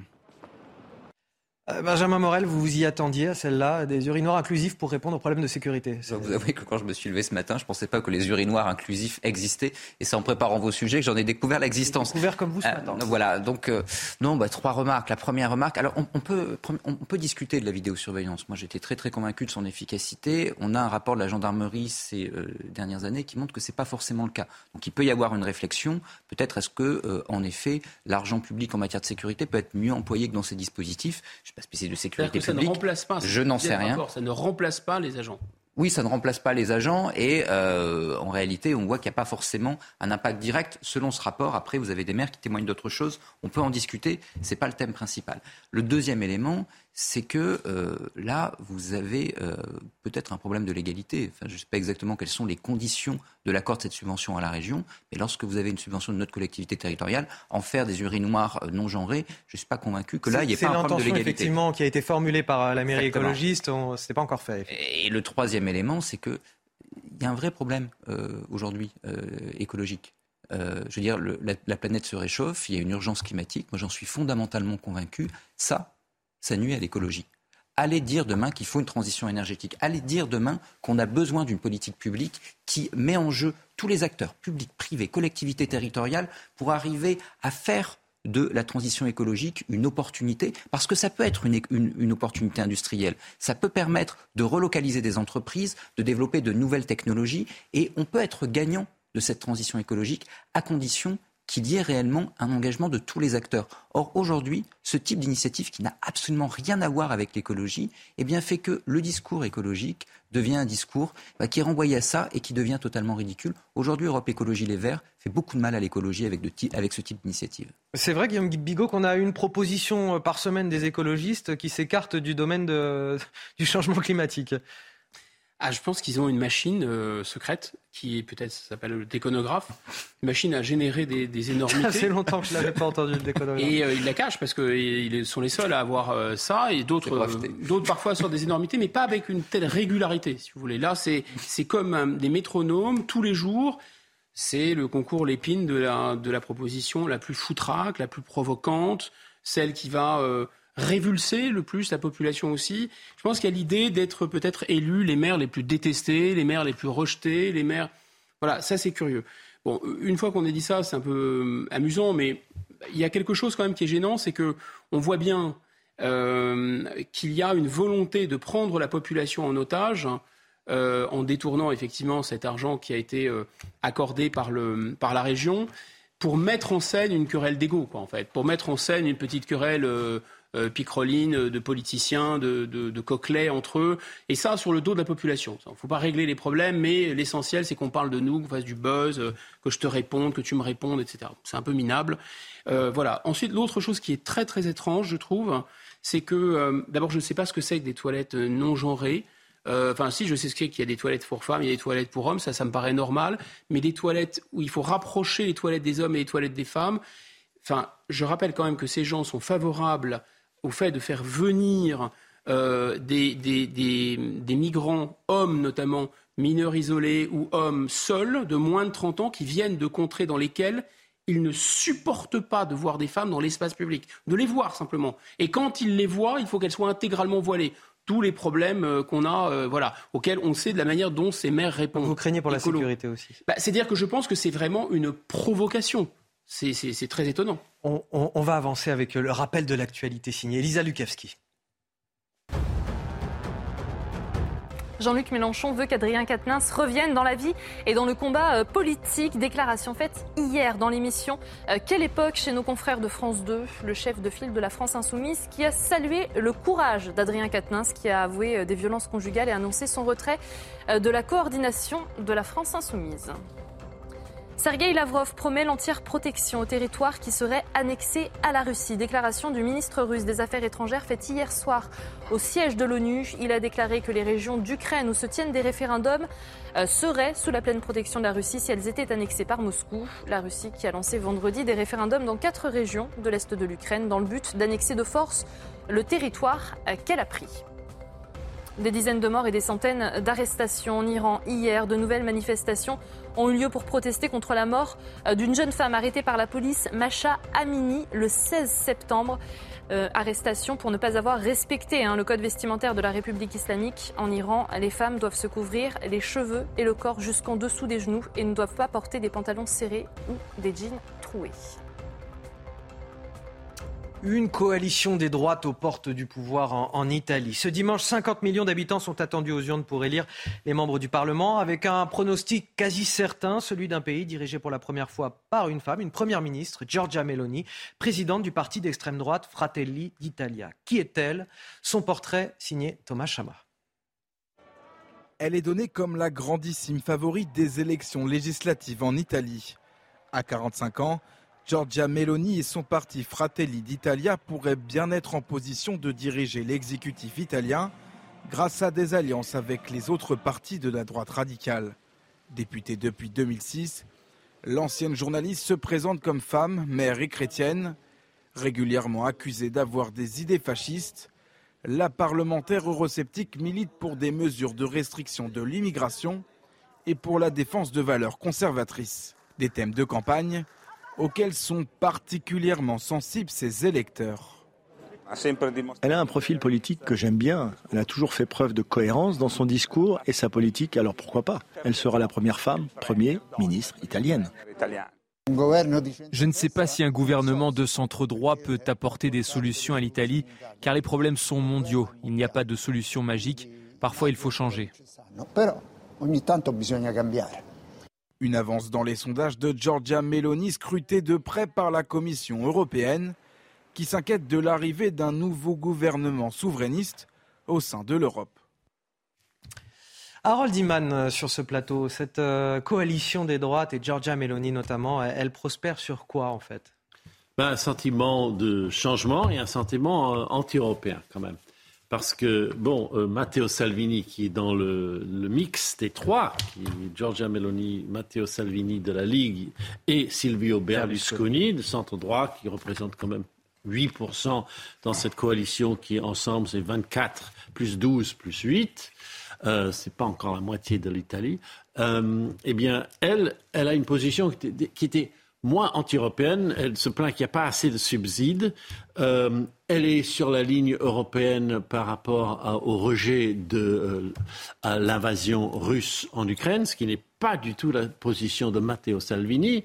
Mais bon, sur les trois, euh, il y a cette nouvelle idée que l'Europe ne doit pas nous donner d'ordre et doit nous laisser faire ce qu'on veut avec le, problème migratoire.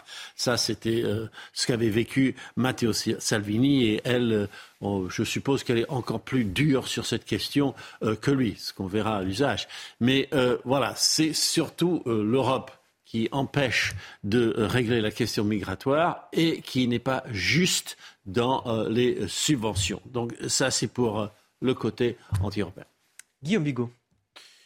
Oui, elle, elle est, je trouve, moins hostile à l'Europe que l'Europe ne, lui est, ne lui est hostile. C'est-à-dire que là, on a eu une déclaration quand même qui était surréaliste d'un fonctionnaire européen, très mauvais ministre euh, de la Défense en Allemagne qui a été exfiltrée euh, comme euh, commissaire européenne, c'est-à-dire Mme von der Leyen, élue par personne, donc strictement aucune légitimité démocratique. À l'origine, la Commission européenne, c'est simplement un organe d'un organisme international qu'est l'Europe qui prépare les réunions du Conseil européen, donc des grandes personnes. La Commission européenne n'a normalement aucun pouvoir et aucune légitimité démocratique. Et Mme von der Leyen a fait son outing, en fait, antidémocratique, euh, en, en, disant qu'elle euh, ne voulait pas que les peuples votent pour ci, votent pour ça. C'était extraordinairement choquant. Donc je pense que c'est pas tellement que euh, Mme Mélanie ou d'autres d'ailleurs sont anti-européens, ils le sont pas tant que ça d'ailleurs, et ils attendent des subsides de l'Europe, ils veulent pas quitter l'Europe, euh, voilà. Ils sont simplement assez choqués, les Italiens, par la détestation ouverte de la démocratie euh, par l'Union européenne. Le mot de la fin, Benjamin Morel. je rejoins Guillaume. Mais euh, c'est pas nouveau. Hein. Souvenez-vous, Jean-Claude Juncker qui disait à propos de la Grèce, il n'y a pas de démocratie contre les traités européens. Donc cette idée que grosso modo, eh bien, l'Europe est la grande gardienne de la démocratie, mais qu'à condition que cette démocratie obéisse à ses règles, c'est quelque chose d'assez ancien. Et c'est très maladroit. Parce qu'en réalité, si vous voulez faire voter Mélanie aujourd'hui aux Italiens, de telles déclarations sont extrêmement efficaces. Et là-dessus, les européistes ont toujours une position très très claire. Hein. Mon premier engagement politique, c'est la campagne référendaire de 2005. Et le meilleur agent du nom, il s'appelait Valéry Giscard d'Estaing, qui gonflait des ballons marqués plan B et qui les perçait à la télévision pour expliquer que les néonistes étaient des idiots. Regardez la campagne de 2019 et regardez les clips des Eurolapins. J'invite tout le monde à s'amuser à regarder les Eurolapins qui étaient euh, financés par une association pro-européenne. C'est juste un tel mépris de l'électeur qui est pris pour un esservelé que ça donne envie en réalité de voter contre cette structure qu'est l'Union européenne. Les européistes aujourd'hui sont les pires agents de promotion bah, de l'Union européenne. Vous restez, vous, restez tous les trois plus royaliste que le roi, mais vous ne pouvez pas être plus démocrate que le peuple. C'est impossible. Je dois marquer une courte pause, mais vous allez rester avec moi sur ce plateau. On revient dans un instant. On parlera euh, d'Erix dans l'Essonne, un, un fléau qui, qui perdure déjà depuis quelques années.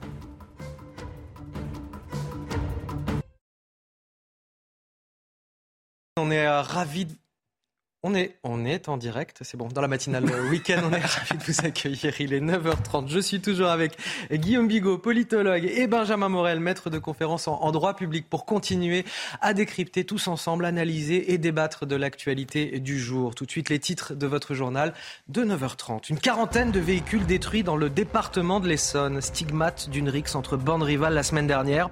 Un fléau récurrent face auquel les forces de l'ordre et la justice sont impuissants. L'an dernier, trois jeunes ont été tués. Les riverains, eux, n'en peuvent plus. Notre enquête sur place dès le début de ce journal. Et justement, peut-on encore répondre aux besoins de justice des citoyens? Illustration à Toulouse, où policiers et magistrats ne sont pas suffisamment nombreux pour traiter les dossiers. Résultat, il faut au moins 18 mois pour qu'un jugement soit rendu. Reportage et débat à suivre. Enfin, les États-Unis imposent-ils une dictature à leurs partenaires et notamment les Européens? C'est ce qu'affirme Sergei Lavrov, le chef de la diplomatie russe, à la tribune de l'ONU. Il accuse également l'Occident d'une russophobie grotesque et sans précédent. Décryptage, analyse en plateau avec notre spécialiste des questions internationales, Harold Iman. Et on commence avec ce fléau euh, récurrent dans le département de l'Essonne, les rixes entre bandes de quartiers rivaux. Cela fait parfois des victimes parmi les jeunes eux-mêmes. Et puis au quotidien, c'est un enfer pour les riverains qui les subissent. Cette semaine, ce sont une quarantaine de véhicules qui ont été détruits sur leur passage. Le reportage, Fabrice Elsner, Jeanne Cancard et Valérie Labonne.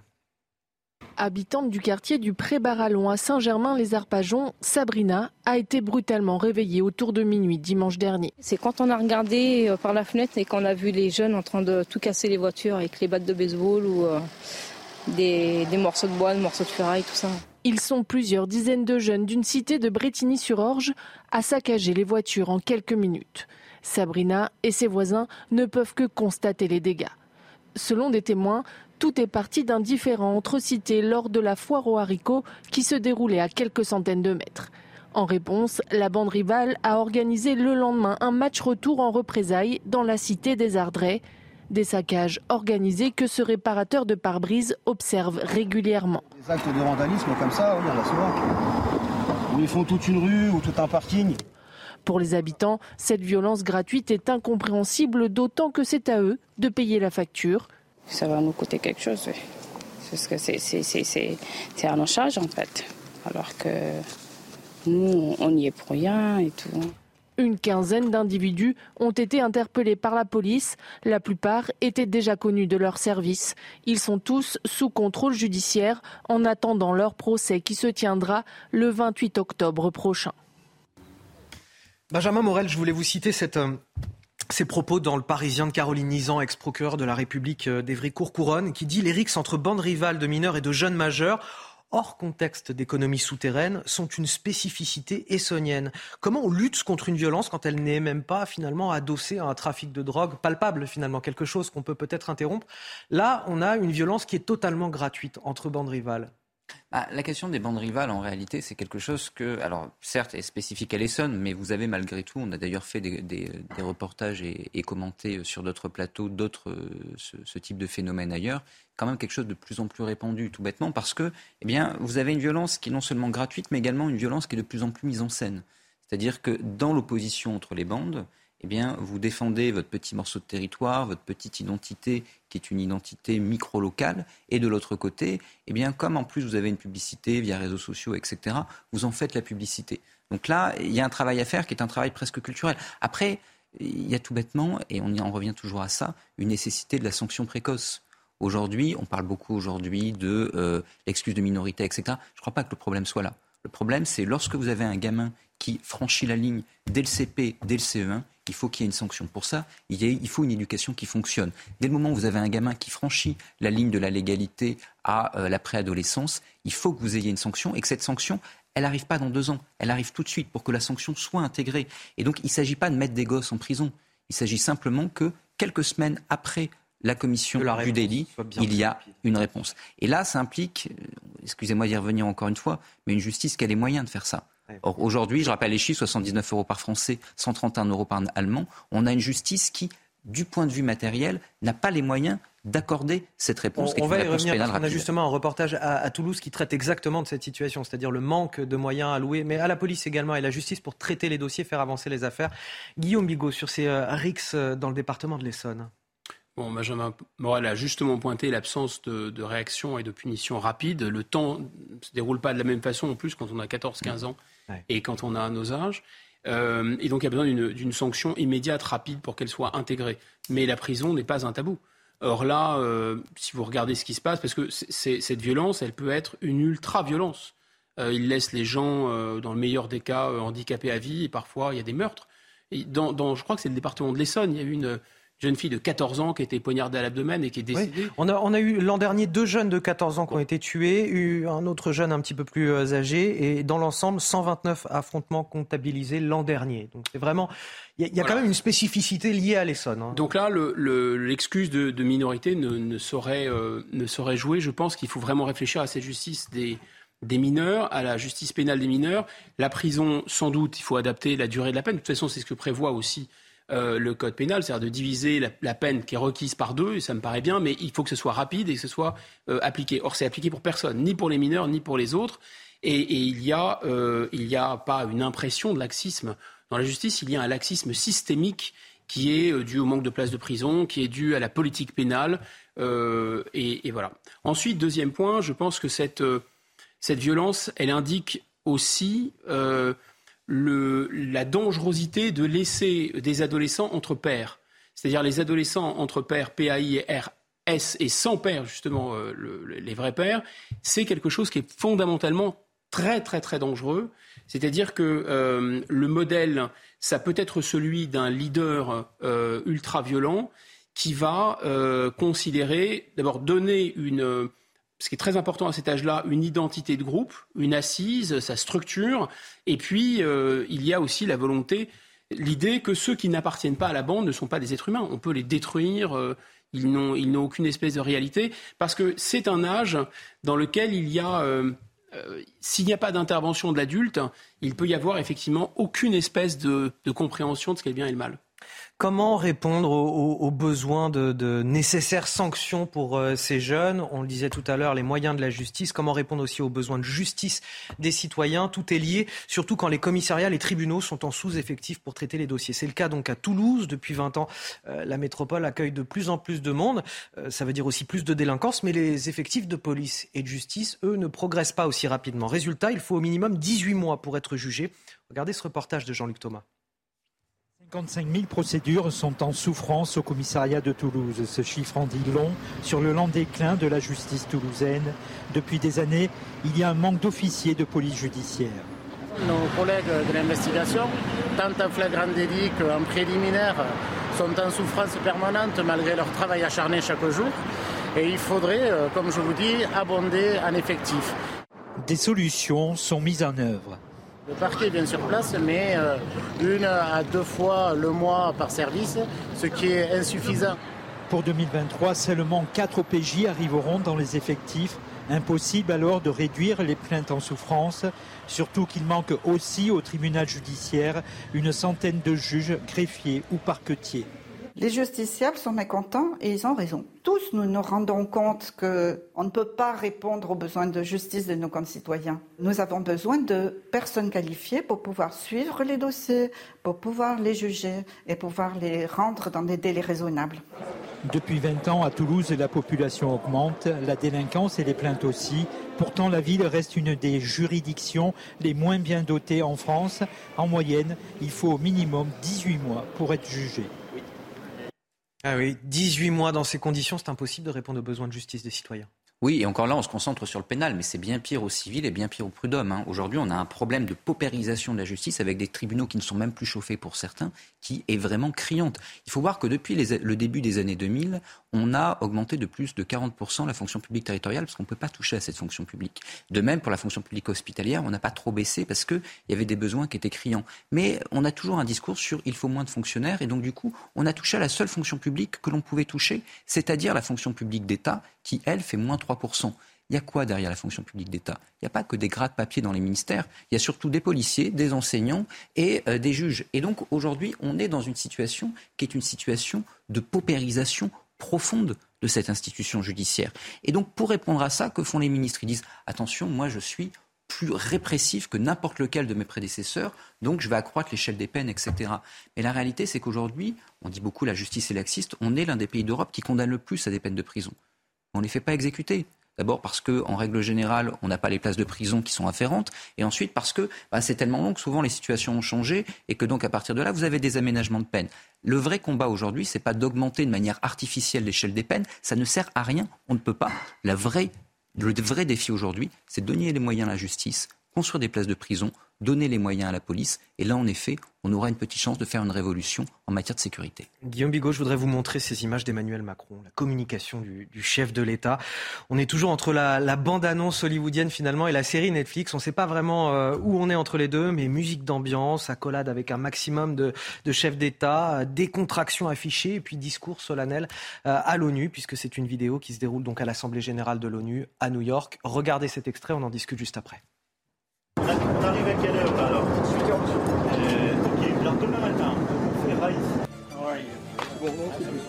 Voilà.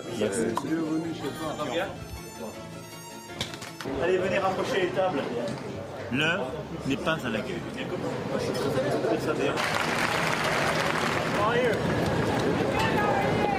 Ce qu'il nous faut faire ensemble, c'est bâtir la paix et l'ordre international contemporain.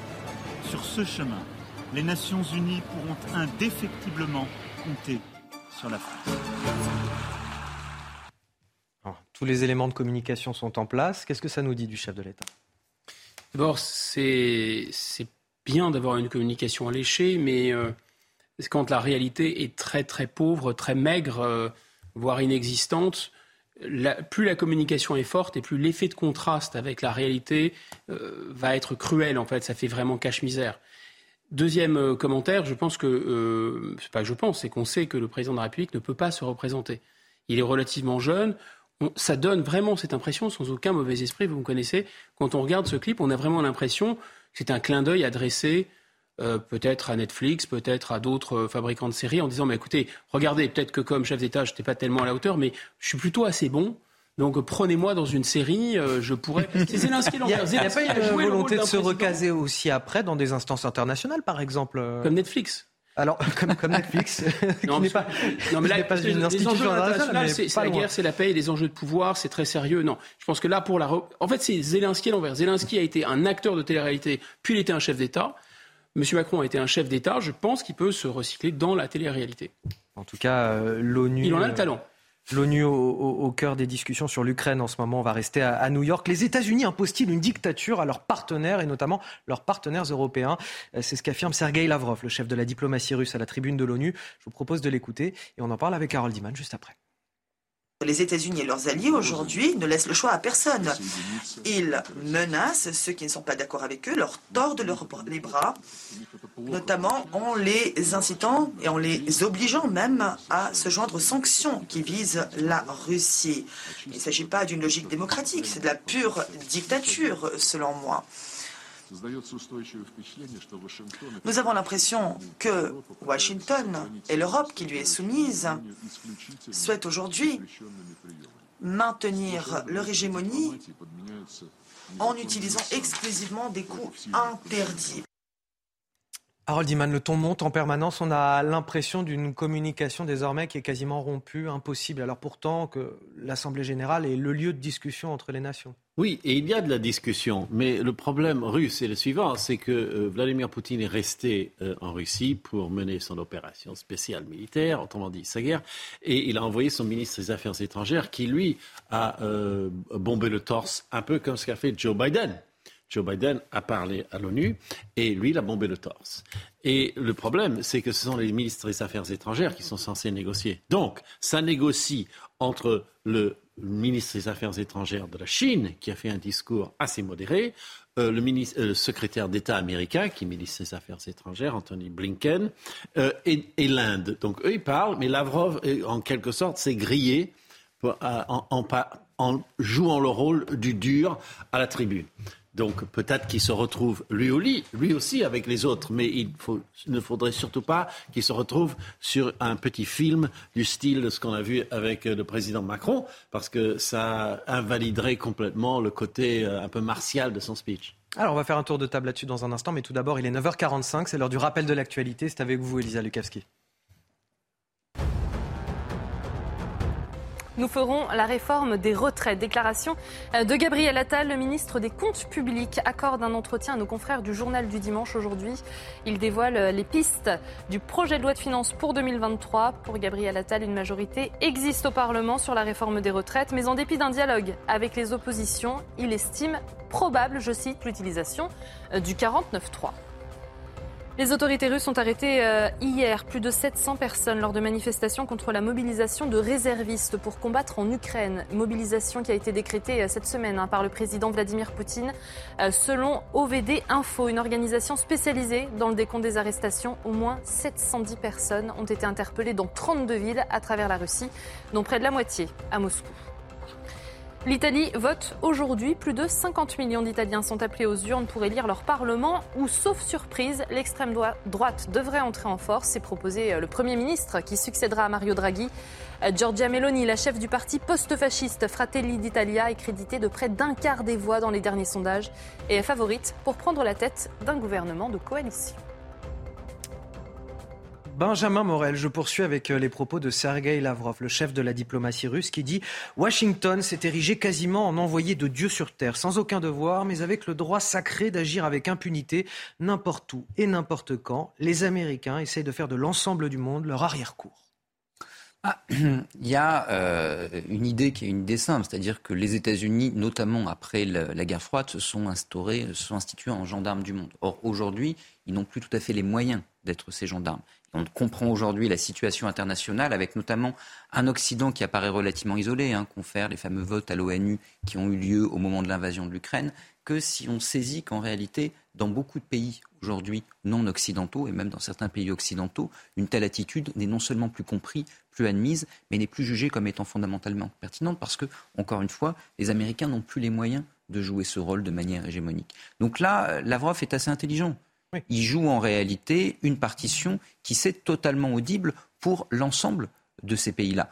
Et donc, c'est pas idiot parce qu'il y a quand même une gradation dans ce discours. C'est-à-dire qu'avec l'annexion de euh, ces quatre territoires, eh bien, si demain l'armée ukrainienne touche cette frontière, ça devient plus une opération spéciale, ça devient une guerre défensive. La guerre défensive, outre la potentialité du coup d'utiliser l'arme nucléaire, qui reste tout de même très très théorique, je pense, eh bien, ça peut signifier euh, une gradation dans les moyens dont la Russie peut ensuite mobiliser, etc.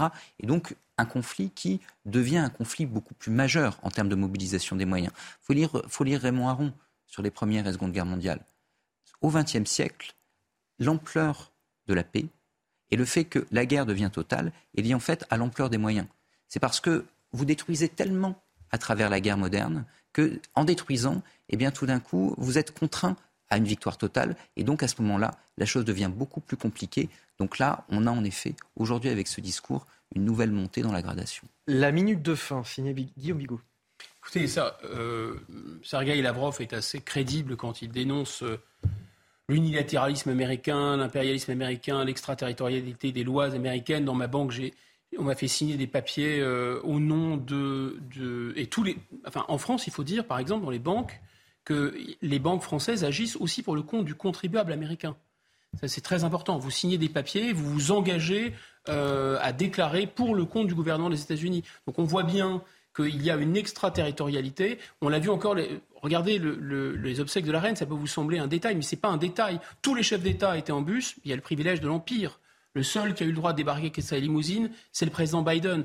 Donc oui, nous sommes soumis. Et l'Union européenne n'est autre qu'un paillasson des États-Unis d'Amérique. On le sait bien. D'ailleurs, Mme van der Leyen s'en cache même plus. Elle a parlé aux Européens derrière un drapeau américain. Donc tout ça est totalement cousu de fil blanc ou de fil euh, euh, à, bande rouge euh, blanche et à, étoile bleue et blanche.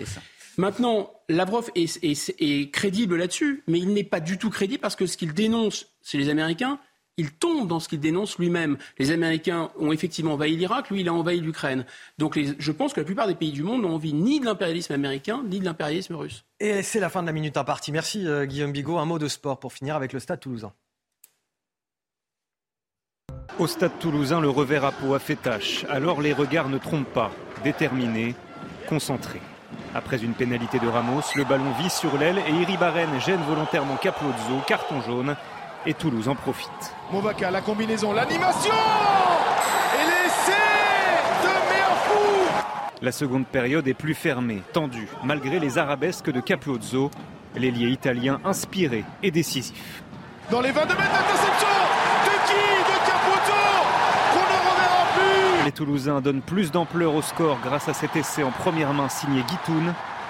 Victoire bonifiée 37-10 face au Racing 92. La réaction est là. Avec regret, il est temps pour moi de vous remercier euh, Benjamin Morel, Guillaume Bigot et Harold Iman. Merci d'avoir euh, suivi cette émission euh, sur CNews. Vous restez avec nous d'ailleurs, puisque dans un instant, c'est le grand rendez-vous CNews Europe 1, les échos avec Sonia Mabrouk. L'invité de ce dimanche, c'est le philosophe Bernard-Henri Lévy. Restez avec nous sur CNews. Les conditions météo s'améliorent nettement au cours de votre après-midi avec davantage de soleil. L'anticyclone s'étend un peu à nouveau. On a quand même un petit risque d'averse hein, qui subsiste surtout sur le centre-est, le massif central, l'Auvergne, mais également en remontant vers la Bourgogne, vers le Jura. On peut avoir par moment quelques averses orageuses entrecoupées d'éclaircies. Ça s'améliore par contre aussi sur la Normandie, la Bretagne, les Hauts-de-France, le bassin parisien. Mais là aussi, on n'est pas à l'abri de quelques gouttes passagères, mais également sur le sud-ouest. Belle amélioration sur la Méditerranée avec le retour du Mistral, de la Tramontane, mais avec également du soleil. Les températures sont toujours un petit peu justes pour la saison. Hein. Le ressenti est automnal avec le vent en plus. 19 degrés prévus pour euh, Paris, 17 du côté de la pointe bretonne, 19 pour Bayonne, 23 pour Perpignan, pour Montpellier, 16 seulement pour la Haute-Loire. Au cours de votre lundi, attention sur le bassin parisien, mais également sur les pays de la Loire jusqu'en remontant vers les Ardennes. Forte perturbation pluvieuse au programme une grande partie de la journée, de bons cumuls de pluie à prévoir. Tout cela va se décaler progressivement vers le centre en cours de journée et les températures sont en chute. Lundi et mardi sont les deux jours les plus frais de la semaine. Bonjour à tous. Le rappel de l'actualité de ce dimanche 25 euh, septembre avec l'Italie qui vote aujourd'hui. Regardez ces images en direct de Rome. 50 millions euh, d'Italiens sont euh, appelés aux urnes pour élire leur Parlement ou sauf surprise, l'extrême droite devrait entrer en force et proposer le Premier ministre qui succédera à Mario Draghi. Euh, Giorgia Meloni, la chef du parti post-fasciste Fratelli d'Italia, est créditée de près d'un quart des voix dans les derniers sondages. Elle est favorite pour prendre la tête d'un gouvernement de euh, coalition. Sergei Lavrov euh, dénonce la russophobie euh, grotesque de l'Occident. Déclaration du ministre russe des Affaires étrangères hier soir à l'ONU, au siège de l'ONU à New York. Pour lui, les États-Unis et leurs alliés tentent d'imposer une dictature. On l'écoute. Les États-Unis et leurs alliés aujourd'hui ne laissent le choix à personne. Ils menacent ceux qui ne sont pas d'accord avec eux, leur tordent les bras, notamment en les incitant et en les obligeant même à se joindre aux sanctions qui visent la Russie. Il ne s'agit pas d'une logique démocratique, c'est de la pure dictature selon moi. Nous avons l'impression que Washington et l'Europe qui lui est soumise souhaitent aujourd'hui maintenir leur hégémonie en utilisant exclusivement des coups interdits.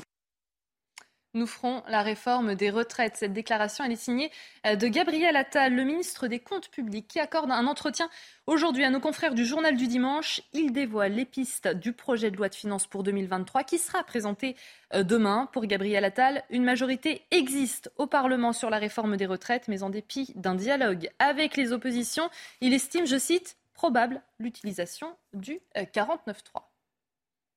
Allez, vous restez avec nous sur CNews. Dans un instant, le grand rendez-vous CNews Europe 1 Les Échos avec euh, Sonia Mabrouk qui reçoit aujourd'hui euh, Bernard-Henri Lévy, tout juste revenu d'Ukraine.